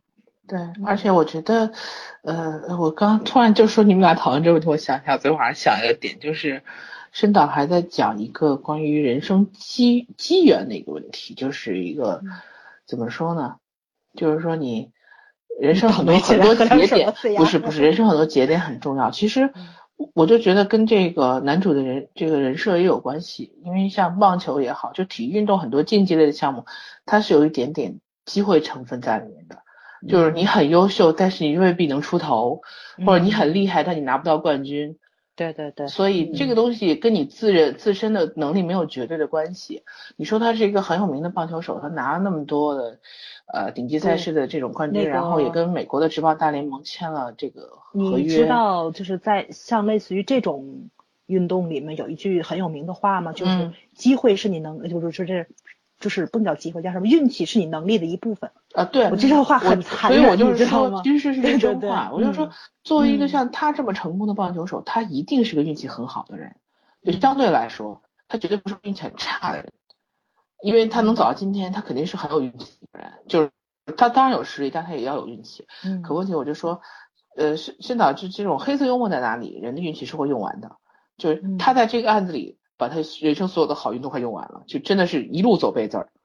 也就是说，他可能我们觉得很不公平的事情，然后他都遇到了。但是你说他很委屈吗？他也不委屈，他确实是那些事他做了。确实。抛开这个，嗯对对抛开这个怎么说，就是很多特权不抛开他具体要去反映或者是去反衬的讽刺的事情来说，就这个男主本身来讲，他就是说有一个十元的问题在里面，嗯可能就是他的，在他好运气达到一定顶峰的以后，他就 开始进入他人生的另外一条跑道，太极皮来？对对对，嗯就是可能他在这样倒霉的时候，他会感受到不一样的东西。就是人的成长是这样反复的，对，而且是不可预料的。嗯，嗯，那我觉得他这一个方面有点有点打禅机，但是其实我觉得也挺有意思的。他第六集里边，他当着所有给他过生日嘛，然后说让他那再练棒球啊什么，他就说我不练了。你们知道我身上发生了什么吗？对吧？我嗯这受了巨大的伤，对还得了胃癌，然后都经历了常人无法忍受的，然后我就这样成了你们心目中的不死鸟、真英雄。但是就是每个人背负着这种巨大的所有人的期待往前走的时候，是很痛苦的一件事情，压力巨大。当你在顺风顺水的时候，你感觉不出来那个压力，你觉得那是巨大的动力。但是，当你走背字儿的时候，那就真的是压力了，就压得你喘不过气来。你你想放弃，可是人家都不让你放弃。你放弃。对你没有选择。别人说你是精神的源泉。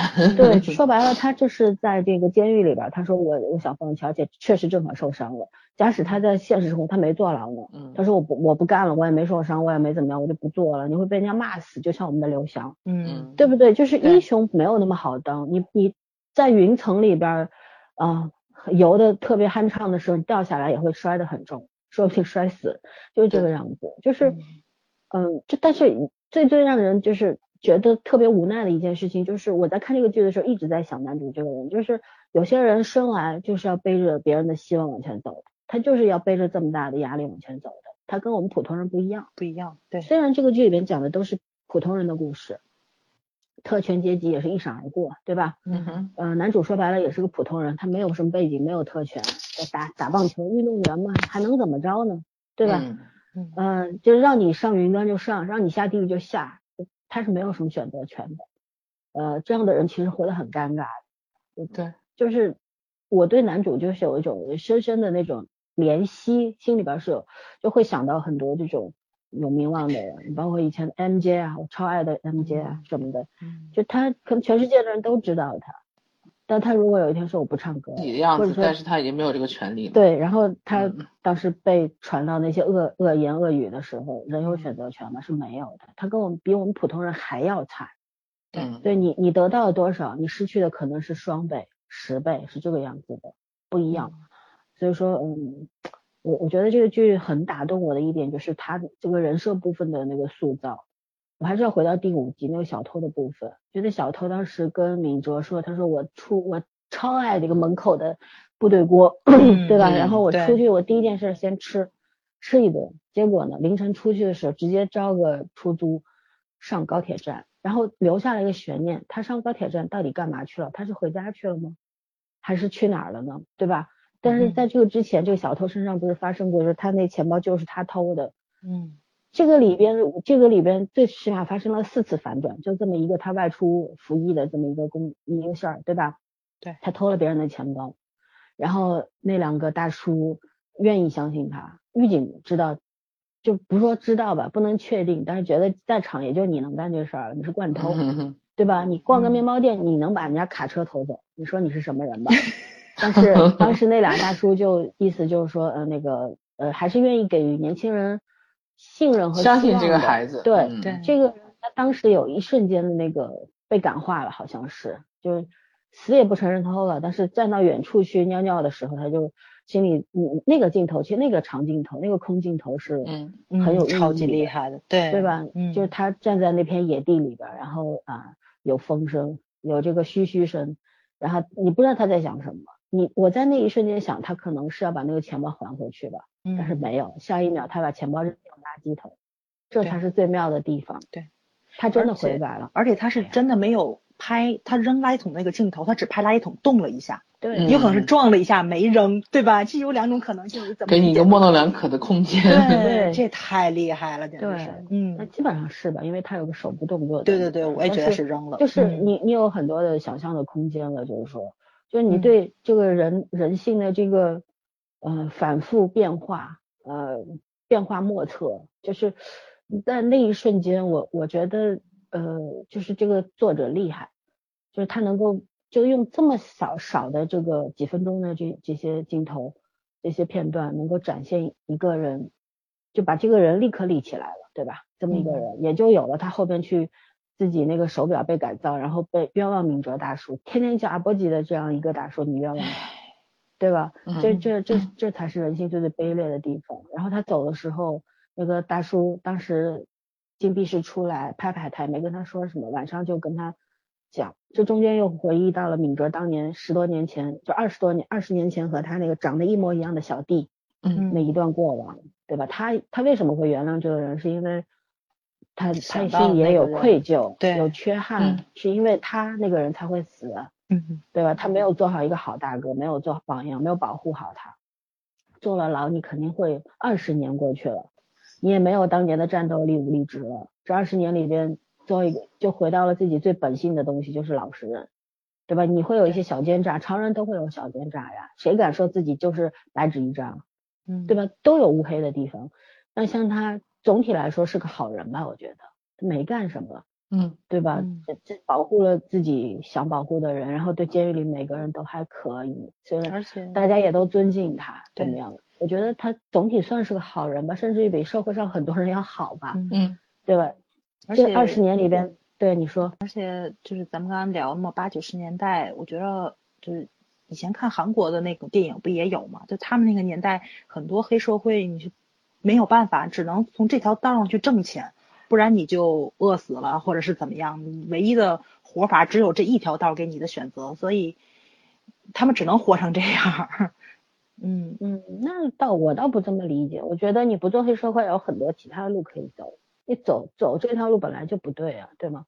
但是我我是说，就是二十年的时间足够一个人去忏悔了，但是就是每个人心里都有过不去的那个东西，嗯就是他那个被他牵连致死的这样一个小弟，那小弟当时也是因为要帮他，因为嗯他不然他不去捅那个人的话，估计敏哲就完蛋了，对吧？嗯当时就挂了。然后他内心深深的愧疚，这两人长得一样，都喜欢那首金光石老呃这个歌手的不幸啊，他当时嗯就是无论如何也会原谅这个人，但是他信他吗？他不信他，因为他当时走的时候，彭部长说你真的不去送他吗？或者怎么样？就他站在那个阳台上看着他走的，对吧？然后他嗯说，我相信他不会回来的。小偷的话你也信，说明什么？他对人性已经看得太清楚了，非常的清晰了。他不相信，但是他觉得为了我自己内心的那个黑洞，我要塞点什么东西进去。嗯我是这样这样去理解这这这一串戏的，就是对这个角色，我觉得这个比较高明的地方，很高级的地方就在于说，他是通过啊、这些很自然的，然后很精细的细节部分，一个一些情节去烘托一个人的这个性格格上的对，东西，去塑造。性格的，而不是像国剧烂大街的喊口号，哇哇哇，就这样特别平 面的那种，看上去特别高调，但其实什么都没有的那种感觉，嗯。嗯，很扎实，就觉得这整个六集看起来就是很扎实，就是呃，它有很多发人深省的地方，对吧？嗯，可能我们普通人就是，如果我脱开我的工作关系，我是一个不接触这些人的这样一个普通人，嗯，我可能会觉得也是会自然而然的觉得这个监狱里的反正都不是好东西，嗯对吧？就是用有色眼光去看他们。嗯但是我觉得你犯了罪，你服了刑，就是付出你代价了，对吧？但是呃，不管怎么样，他们也是活生生的人，对我无法同情他们，但是我觉得你要尊重这些个体的存在，就是嗯他们在这个监狱里边，不管过得怎么样，是其实是比我们要可怜辛苦的，嗯对，我觉得人最可贵的是自由啊。就算我们嗯活的并没有那么自由，我们大环境并没有那么自由，但至少你每天你可以为你自己做很多决定吧，对吧？然后你你可以想去哪儿就去哪儿吧。对，还有就是一开始男主从那个医院出要出去，就是从里面要出去让人打打受伤了那些。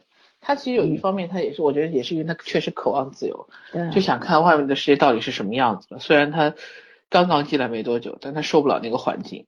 嗯嗯，也也是他他就是，呃，其实男主的这个也够狠，我觉得他一直对我一直想着用三个字形容他，就是他深谙厚黑学，你知道吗？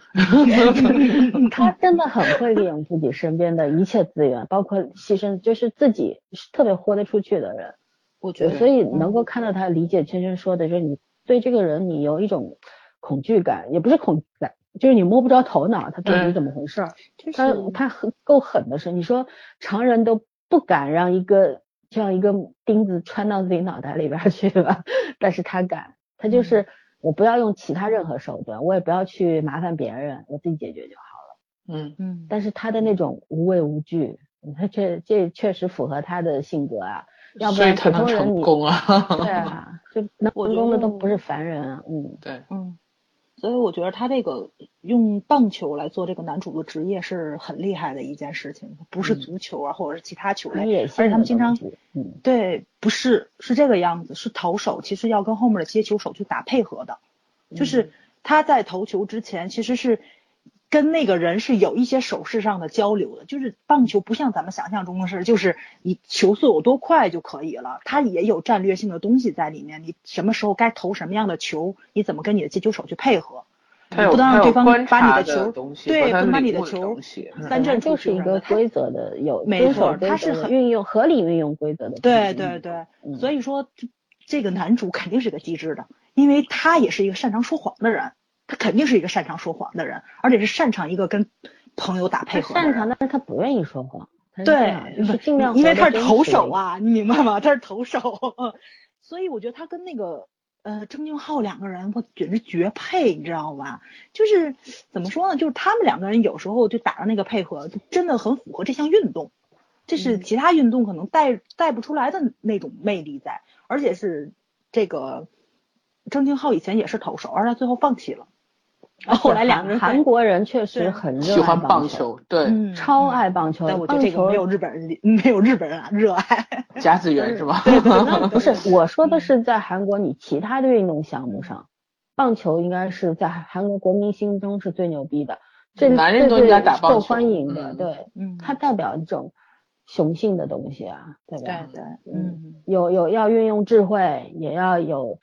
体格也要有体力，对吧？各各种嗯很集大成的这么一个人，没错没错。他是所有的运动的优点，你都得在身上展现出来。包括后来你看男主踢毽子啊，说什么的，他的身体条件都很好，但他就是嗯不行。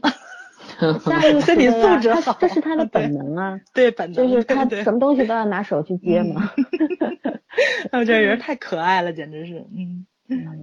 蠢萌的地方特别萌。对对，我还我还要说一个细节，就是当时那个木工厂的那个班长被搞搞定的搞掉的那个事儿。嗯。一开始隔天晚上，对吧？男主是和李部长和郑俊浩，郑俊浩说，我账户里还有多少钱，你帮我看看。然后隔天就出了件事儿，说这个班长账户里五百万。我当时第一感觉是，啊，是他们干的吗？因为之前他也干过这事儿，对吧？嗯。利用这个合合理手段啊，然后。结果不是，是另外一个李部长干出来的事儿。就是这种反转，其实是，嗯，我觉得既合情又就很有想法的一件事情。就是我觉得这个是，虽然申导很擅长做这些事情，嗯，就请回答里边他也干了不少这个事情，对吧？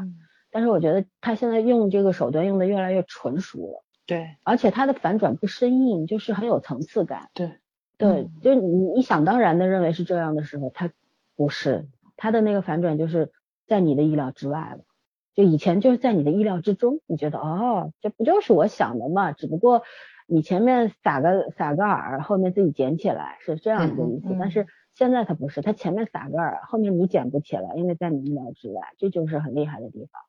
对，嗯嗯，而且以前反转是什么好人变坏人，坏人变好人。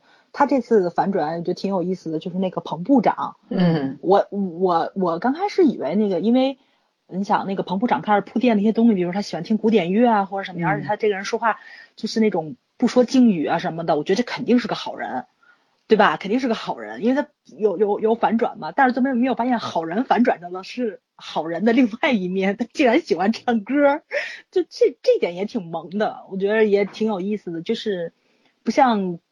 我想象中的是的，他就是从人性方面去反转，但是他是从人性的另外一个层面上去反转的东西。嗯嗯，人更像人了吧？反正是对，嗯，怒目金刚嘛，对，看起来恶，心善的很。对，然后他又把这个不说敬语的这个梗，刚开始看的时候是一个投诉性质的东西，后来发生了就是变成这种狱警跟这个监狱里的犯人的这种天天恩爱的小吵嘴的感觉，挺有意思的，也是，嗯。嗯，对，就是，呃，就是，但是我觉得光夸了之后，还是要说一些深导本身具具有的一些问缺点啊。你比方说，其实，嗯，第六集末尾的时候，不是那个明哲大叔，他就拿了一个哑铃和一个那个叫什么来着？那那那那玩意儿弹力绳。嗯，对，给那个男主嘛，然后他把他收音机给，就等于置换了嘛，对吧？我给你收音机，你给我这两。其实这东西很多人说看的特感动，我其实一点都不感动。嗯，因为当他说他收音机没了的时候，我就知道就是 发生这件事情了，肯定是这样。就这种，嗯，但如果说这个这个不是深导的剧，是别人的剧的话，你还会觉得挺有意思的，呃，挺温暖的。但是是深导的剧的时候，因为你我对他的要求就更高了嘛，对，就是就觉得哎呀，这个招你用过好多次了，不新鲜的这种感觉，对，让我略失望。还有呢，就是。嗯，这个剧里边还是有一些，嗯，有一些硬的东西。你比方说，像那个柳大卫，呃，砸窗出来救人这个，其实他当时砸窗之后关禁闭，我也想到了，他肯定后面是反转的，因为他深导有个毛病，也是一种强迫症，就是每个人身上必然会呈现恶的一面和善的一面，对，他都会给你呈现出来，他不会呃一贯已知的那个恶，没有。就是如果说后面那个监控不出现，不是说他是砸窗救人的，而是真的出去伤害那个人，我倒觉得有意思了。但是他后面非要弄出来一个他是砸窗出来救那个心肌梗塞的那个什么主任的时候，我就觉得，嗯，为什么要被我猜到呢？没意思，就这种。就我觉得这个也是导演的一个缺陷吧。可能很多人喜欢，但是我就不喜欢这个。我就觉得不是每一个角色。都必须这样，就是你如果所有的犯人都是要展现他的反复无常，他的人性的多面性，当然可以啊，但是不能用同一种手段，就是每个人都要，呃，看上去恶的人，他他看上去很善，看上去善的人，他看他其实很恶，然后什么什么的，就是这种非常给你感觉就是造成了一种特别系统化的。就是每个人都是填空题，都都都，都得是两种，就是每一面都有，啊，必须要展现的很均衡。对，能不能就就是恶就是大恶的，能不能让这个刘大卫，你不能因为他长得好看，你就给他，对啊，你你就让他反转一下，对吧？我从内心当中，我当然希望他是个好人了，希望他后面身上他是被冤的，然后放出去继续继续当兵去，因为他是丁海寅，我很喜欢他。对吧？他是小哥哥很可爱嘛。换个人演的话，我就希望他是一个大恶。我其实就是今天我说，我就是稍微有一点点反逆反，就是到这个位置了。就是他卡的反转，他他我知道他为什么要反转，但是他一直在反转这事儿，我就有点难受了，就看的久了有点。就是这种，就是感觉就是嗯，它不是连环计，它给你看的不是连环计，就它连环计是环环相扣嘛，对吧？所有的。东西都能穿得起来，但是这现在这个是手法问题，这个感觉还没有，对，还还没有就是给你一种连环计的那种感觉，而是一一种就是填空题，嗯嗯嗯，反正要不要不就是是非题，就没有别的，就反正我们知道，OK，这个人表达完正面好，他还有反面，什么时候表达？听导演的，对你 如果所有人身上都发生了这件事的话，就是挺没意思的。反而就是我会怀念以前之前的那两集，就是那个大骗子，后来他爹有有有特权阶级那大骗子放出去，对吧？他那个倒是对前两集几几个人物出来的对简单利落，嗯嗯对，所以所以说哎，我是希望就是后面会有改善吧，嗯，一直这么看我又要逆反。就这种感觉，对对，因为很快有十集了，就一直这样，确实是，嗯，对吧？就跟穿针引线来回绕似的。但是给我的感觉上是，就是丁海寅他应该不会这种方向去反转，我觉得他应该就是打了几拳，那个人死了，他类似于男主的这种境况，他两个人做个对比，男主就是没有办法，我的人生就这样，我做错了我就得认，他就是不认，他就是不认。对，我是打了他，但是我没有，我没有杀了他，我我倒没有误伤嘛，对对对对，就是误伤。可是问题是，我就觉得误伤也是伤啊，就不管是怎么样，他可能是性格问题。但是思考的角度可能是觉得，在部队里面上级打下级是再正常不过的事了。对，为什么就我这么倒霉？有明明没有判刑，尤其是别人打了没事，我打他。尤其是可能他的有一些镜头展现，他跟那些人私交还不错，但是可能是因为这个事情正好处在这个风口浪尖上，对，他要把这个事情做成典型，然后在法庭上有一些人的言辞就把他塑造成了一个恶魔嘛，然后他毕竟他只法接受三年，对吧？这三年其实是一个梗，对吧？他这个判个十年，但他们当时不是打赌吗？三年还是五年？但是后来嗯他确实判了一个最小的一个刑罚，嗯这种这也是一个梗嘛，是吧？但我我是这么想，就是他这个角色倒是有很多可能性，一个是你们刚才说的，就是他确实犯了罪，他不认，他或者自自我意识还没有意识到，对吧？其实当时那个那个就给他们搞思想教育那个老师，女老师就跟他说了嘛，他说我信你啊，但是你就是犯了罪啊，但你自己不愿意相信你自己啊，就是这样。嗯但是就这个人身上，嗯，我我是这样觉得啊，如果能够做到一个军队的这样一个大尉，他带过不少兵啊，他是一个，呃，他是他是一个军官，他手下带过多少兵吧？你说他，嗯他如果真的是一个动不动就打人，把人能够打死，然后恶行恶状的恶魔教头的话，那他应该也活不到这么久吧？没错没错，对吧？就是、嗯呃，就这中间还有很多的可能性，就看他后面怎么去编对，这个样子。嗯。嗯哼，嗯，反正我挺期待这个角色，因为我觉得他跟男主有点像，就是自律啊或者是什么，对，就是个对比，对对对，嗯，他是有对比的，男主和嗯男二也是一个对比，也是一个对比？就男主其实嗯。也是有一句特恶心的话，就是男二心里可能是说，你带着我的那份儿 一块儿去实现理想吧，这是那种。哎呦，他后面可千万别出现这么这么肉麻的台词，我觉得他们俩现在这个他就是这样表达，但是不能说出来，但是但是我一直觉得嗯男二这个角色还缺了一点什么，就是如果一个个人性，男二的个性，呃还有他他的原因啊，就是他为什么百分之五十十的几率他放弃了，对，十年没嗯见了，不是不是这个，是十年没见了，你还能对他这么好，原因是什么？真的只是因为那个吗？我觉得人有阴暗面，他的阴暗面在哪里？嗯，这个男二现在太太光明了，太这一伪光正了，你得让我看到，对吧？嗯你说你是嗯狂狂粉，我觉得还不是，我觉得人性当中还有嫉妒的成分，嗯对对对吧？就是有有些朋友可能就是你好的时候我嫉妒你，然后你你不好了，然后我就突然我伸想伸出手，嗯手救你嗯，都是这个样子的嗯。而且他是一个特别容易放弃的人，对吗？就是他当嗯时其实他们俩的状况是他可能他是有机会，那个是没机会，对他嗯放弃了，那个是是没机会死扛扛下来了。对，当时教练说了一句话，不也很奇怪吗？教练说的一个是短期内对腾达了短期内有希望的是这个对，他说，但是可能这是一件好事儿。教练不说嗯这是一件好事儿，就证明两个人的性格，他们两个人现在目前的状态是特别适合他们两个人性格的。嗯，然后男主应就是男男男主了，李部长应该是一个比较急躁、野心比较大，他需要立即成功的一个人。他现在就飞黄腾达了，所以比较适合他。他没有，我觉得当狱警什么飞黄腾达啊不不我觉得 就当时他他是一个特别容易放弃的人，我觉得是这个哦不是是当时他们打棒球，打打棒球被两个队接收的时候不毕业嘛？教练嗯。说了一句话，一个飞黄腾达，一个没有人要。就可能李部长这个应该是已经就是很多人在问他的，没错没错，嗯。他当时不说吗？他说我去了首尔之后，一定给师母买最贵的，对吧？嗯。他当时就许了一个诺言走，然后就发生车祸了。就在之之前的时候，教练说的那个话，我觉得也是有有一定他们性格的预兆在里面的，对当然了嗯，嗯。台词还是挺李讲究的。和嗯，和妹妹这对 CP 也挺值得期待的，这挺倒是挺含蓄风的。你们怎么都嗯没有人说那个智孝跟男主呢？我觉得他们俩这都是简直是可能是全中国所好多看小说的人的这个幻想成真了，养成系呀、对啊，对啊，对吧？养养成系恋爱，哇塞！我觉得他们两个谈恋爱真的好有意思，我觉得，嗯，太萌了，属于对对那种对对对，但是对对哎呀嗯，很容易被截胡，好吧，这样谈，嗯不会，我觉得你俩特般配，嗯，嗯，对，就是秀晶这一会儿这回演的也特别好特，别好，对，嗯，这很稳了，她她确实有点演员的样子了，很稳了，嗯嗯，比上一部不知道进步多少。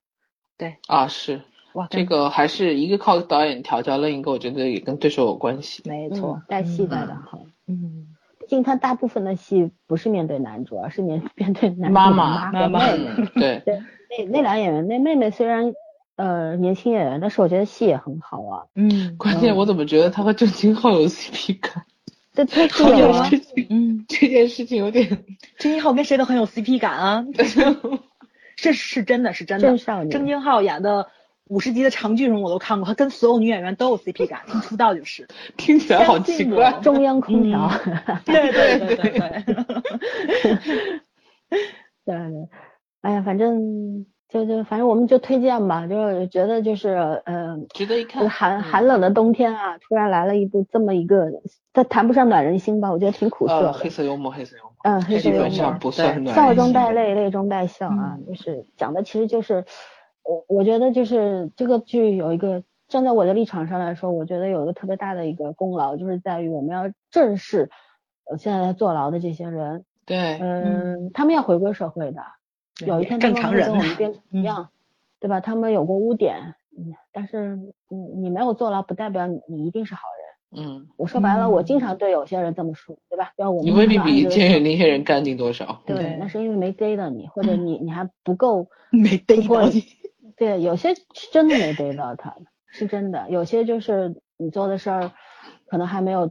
突破法律的底线，祖宗积德属于。但是你已经突破道德的底线了，不是没有，嗯，对吗？所以说，呃，有些事儿就是，我觉得歧视这个东西虽然是人类的本能，歧视是处处存在的，但是我觉得对这些人，你不能要求每个人对他们公平吧？但是我觉得就是尽量从你开始吧，啊，不要那个多余的同情心，那个多余的、过度的、扭曲的同情心，咱不要。就是对这些人，你你在身边有这么一个人，或者说你你。偶尔看到这样的人的时候，不要用异样的眼光看他们吧。就是咱们我觉得人人心是很简单的，不是咱现实中很少能接触到吧？就是他是因为你他你没考上阳光社工吗？你考上你不天天看到吗？哦，这倒是，对对对对对。但是他们到生活中，你你你也不会知道他这个人坐没坐过牢啊，对吧？还是很正常的。他如果是在你的同阶段生活呢？就是你知道，就是比方说你你他不是你的邻居，不是你的亲戚，但是他就在你们这个街道生活，你大家风言风语传来传去呢，家里丢东西，你首先就会想到是这个人偷的，嗯，他是第一人选啊，这样就算你不这样想，也会家里人也会有人你下意识的就会这样认为啊，对吧？就是你稍微有点理智的人觉得，我明白，对，嗯，还有你杀人犯啊什么的，你怕不怕他？你怕呀。但是有的时候，虽然说我说这些犯人不值得同情，但是有的时候犯罪。有些理由是值得同情的，没错。就有些人他激情杀人，然后他是就是一时冲动。当然了，最应该被同情的是那些被害者。但是有的时候，我说句可能政治不正确的话，就是我接触的很多犯人或者一些嫌疑人，我内心对他们是有同情的，因为在某种程度上他们是施害者变成加害者。嗯，有的时候是逼上绝路了，特别是一些女性或者是一些少年犯罪者，就是真的被逼到绝路了，他都没办法了，你知道吗？他就是说，我杀了你，可能是我唯一的活下去，不是活下去，就是唯一解决这件事情的办法了。我也不活了，你也别活了，就这种。嗯嗯，明白。对，然后我最终最后补充一下这个大家对狱警的认识吧，就是很多人可能。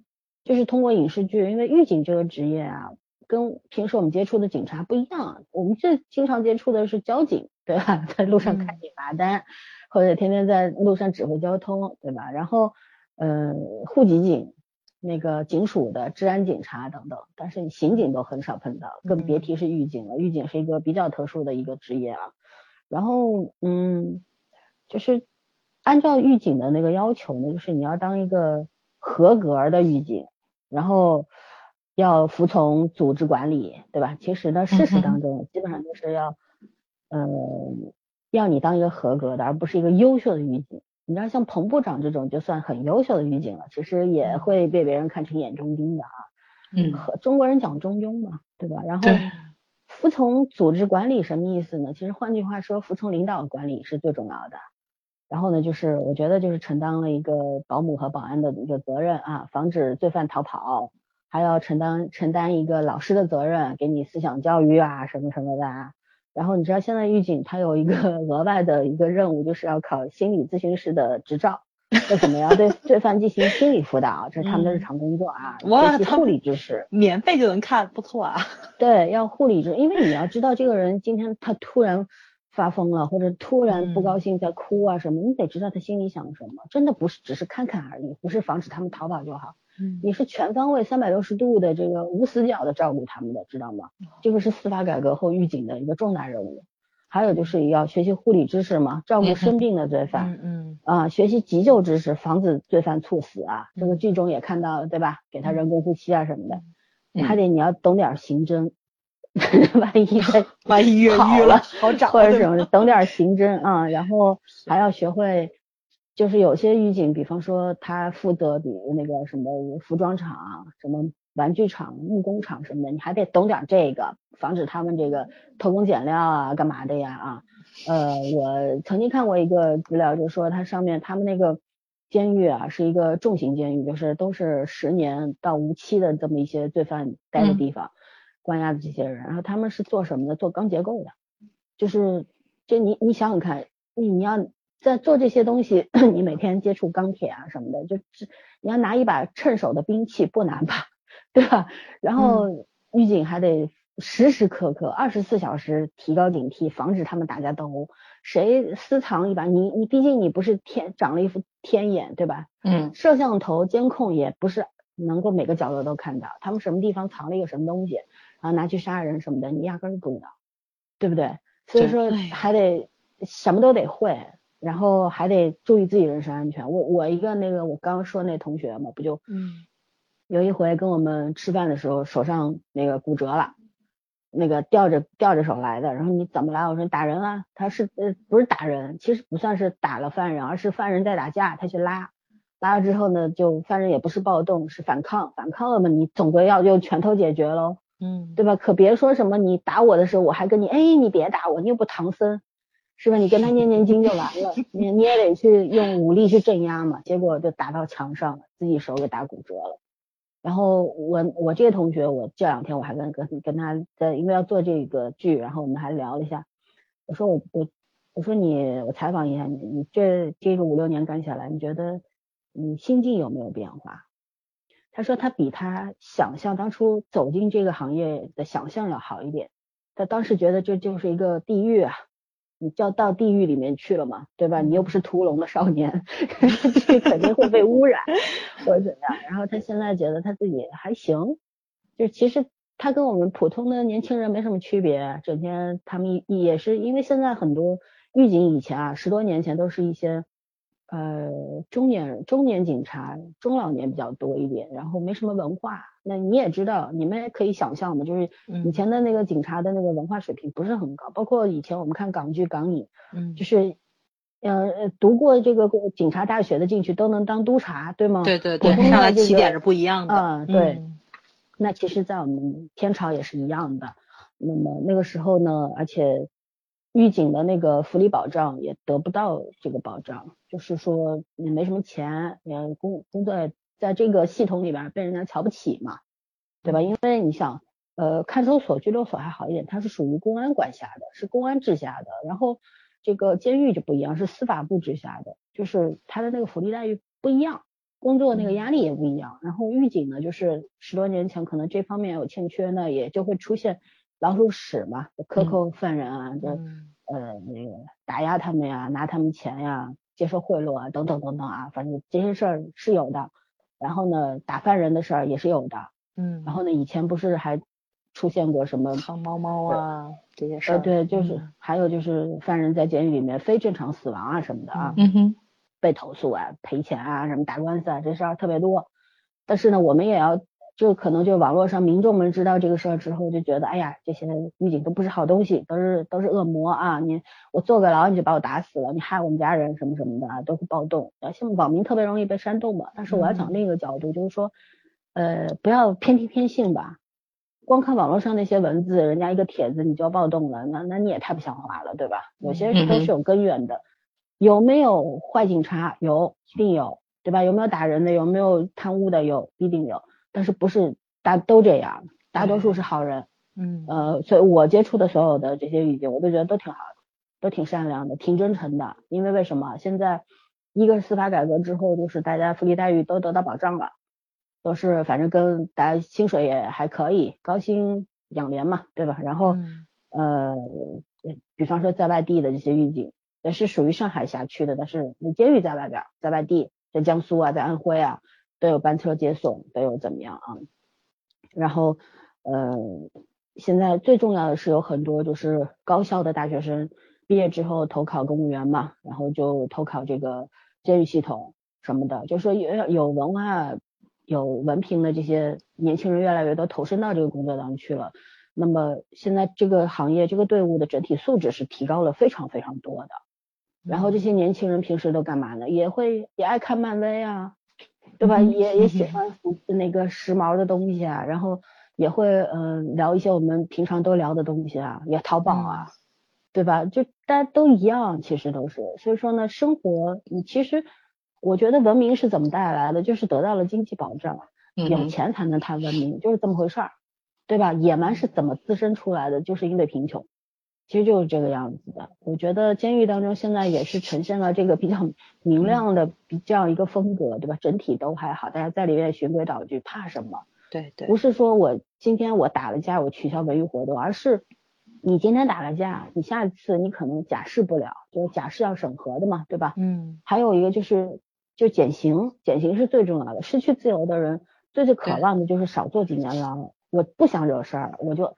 我本来判十年的，我好好表现，我大概七年就能出去了，甚至一再减刑减到五年我就出去了，对吧？嗯，这是大多数犯人的想理想，你知道吗？所以说他们也不爱惹事儿，大家在里边反而循规蹈矩，各个讲礼貌。好多人看到我们，哎呦，老师长，老师短，老师。我跟你讲，你不看卷宗就觉得他们都是好人，这种感觉。但是实际上也是我刚刚综上所述讲的是种种种的原因造成了说监狱里边其实现在跟我们想象当中的那个不一样啊，就是那个状状况还是不错的，确实像电视剧里边这样子，呃，祥和，很祥和，很温暖这样子，呃，人和人之间也还都能和平相处，但是。打架啊，吵架呀，也是经常发生的。为什么人和人之间这个火药一点起来就能炸？这就是在社会上，大家也都一样嘛，对吧？马路上吵个架、打个架，不也常有的事儿吗？没错，没错。所以说，就是我想说什么，就是如果在我们身上，平常人身上都会发生的事儿，在他们身上也一样会发生。那同样都会发生的事儿，咱就不要以高看低去歧视他们了，因为他们干的事儿没比你出格，就这么样。就是他们在监狱里干的那些事儿，跟跟你干的事儿差不多，你没有什么资格去歧视他们，就是这样。嗯，好吧，我说完了。嗯，呃，反正我们这个剧先推大家看看完了之后呢，我们肯定后面还会做个一两期，最起码的吧。嗯。然后因为这剧一集九十分钟，其实料还蛮多的。对啊。我们。我们会会在做的，然后今天因为讲了很多跟剧情没有什么大关系的，那后面一期我们就会着重于剧情部分了。嗯，那今天算是一个科普吧。我们就前两天还在笑谈说我们这栏目快成法制法制法制频道了。时间，好吧，那反正就给大家增加一些知识点也是好的。然后呢，就是这样。我觉得人和人之间最重要的是平等和尊重，就是不管对方是什么样的人，你可以不同情他，但是你要尊重他，尊重每一个个体的存在。嗯哼，我觉得这个这个是做人最基本的东西。嗯。就就这样，你们还有什么要说的吗？没了。老孙老孙说的话就是让法治世界已经文明社会。响应号召。我觉得只有文明和文化能够改变一个一个社会。没错，对。呃，钱不能改变的。嗯，但是物质文明也是文明啊，物质文明也是文明，钱很重要。钱是很重要，但是钱根本上你能改变一个社会的经济。你不能改变不了人的那个素质，就是先有物质文明才能有精神文明啊。当然了，当然是我，这就是回到了我之前说的，你有钱才能谈文明，你要建立高度的一个经济，然后你才能谈到社会文明，对吧？对。但是你要大家均富是不可能的呀，嗯，只能要求一部分人先文明起来吧，对吧？嗯就先要求我们听我们节目的朋友们先文明起来。嗯，那那那那那就这样吧，拜拜拜拜。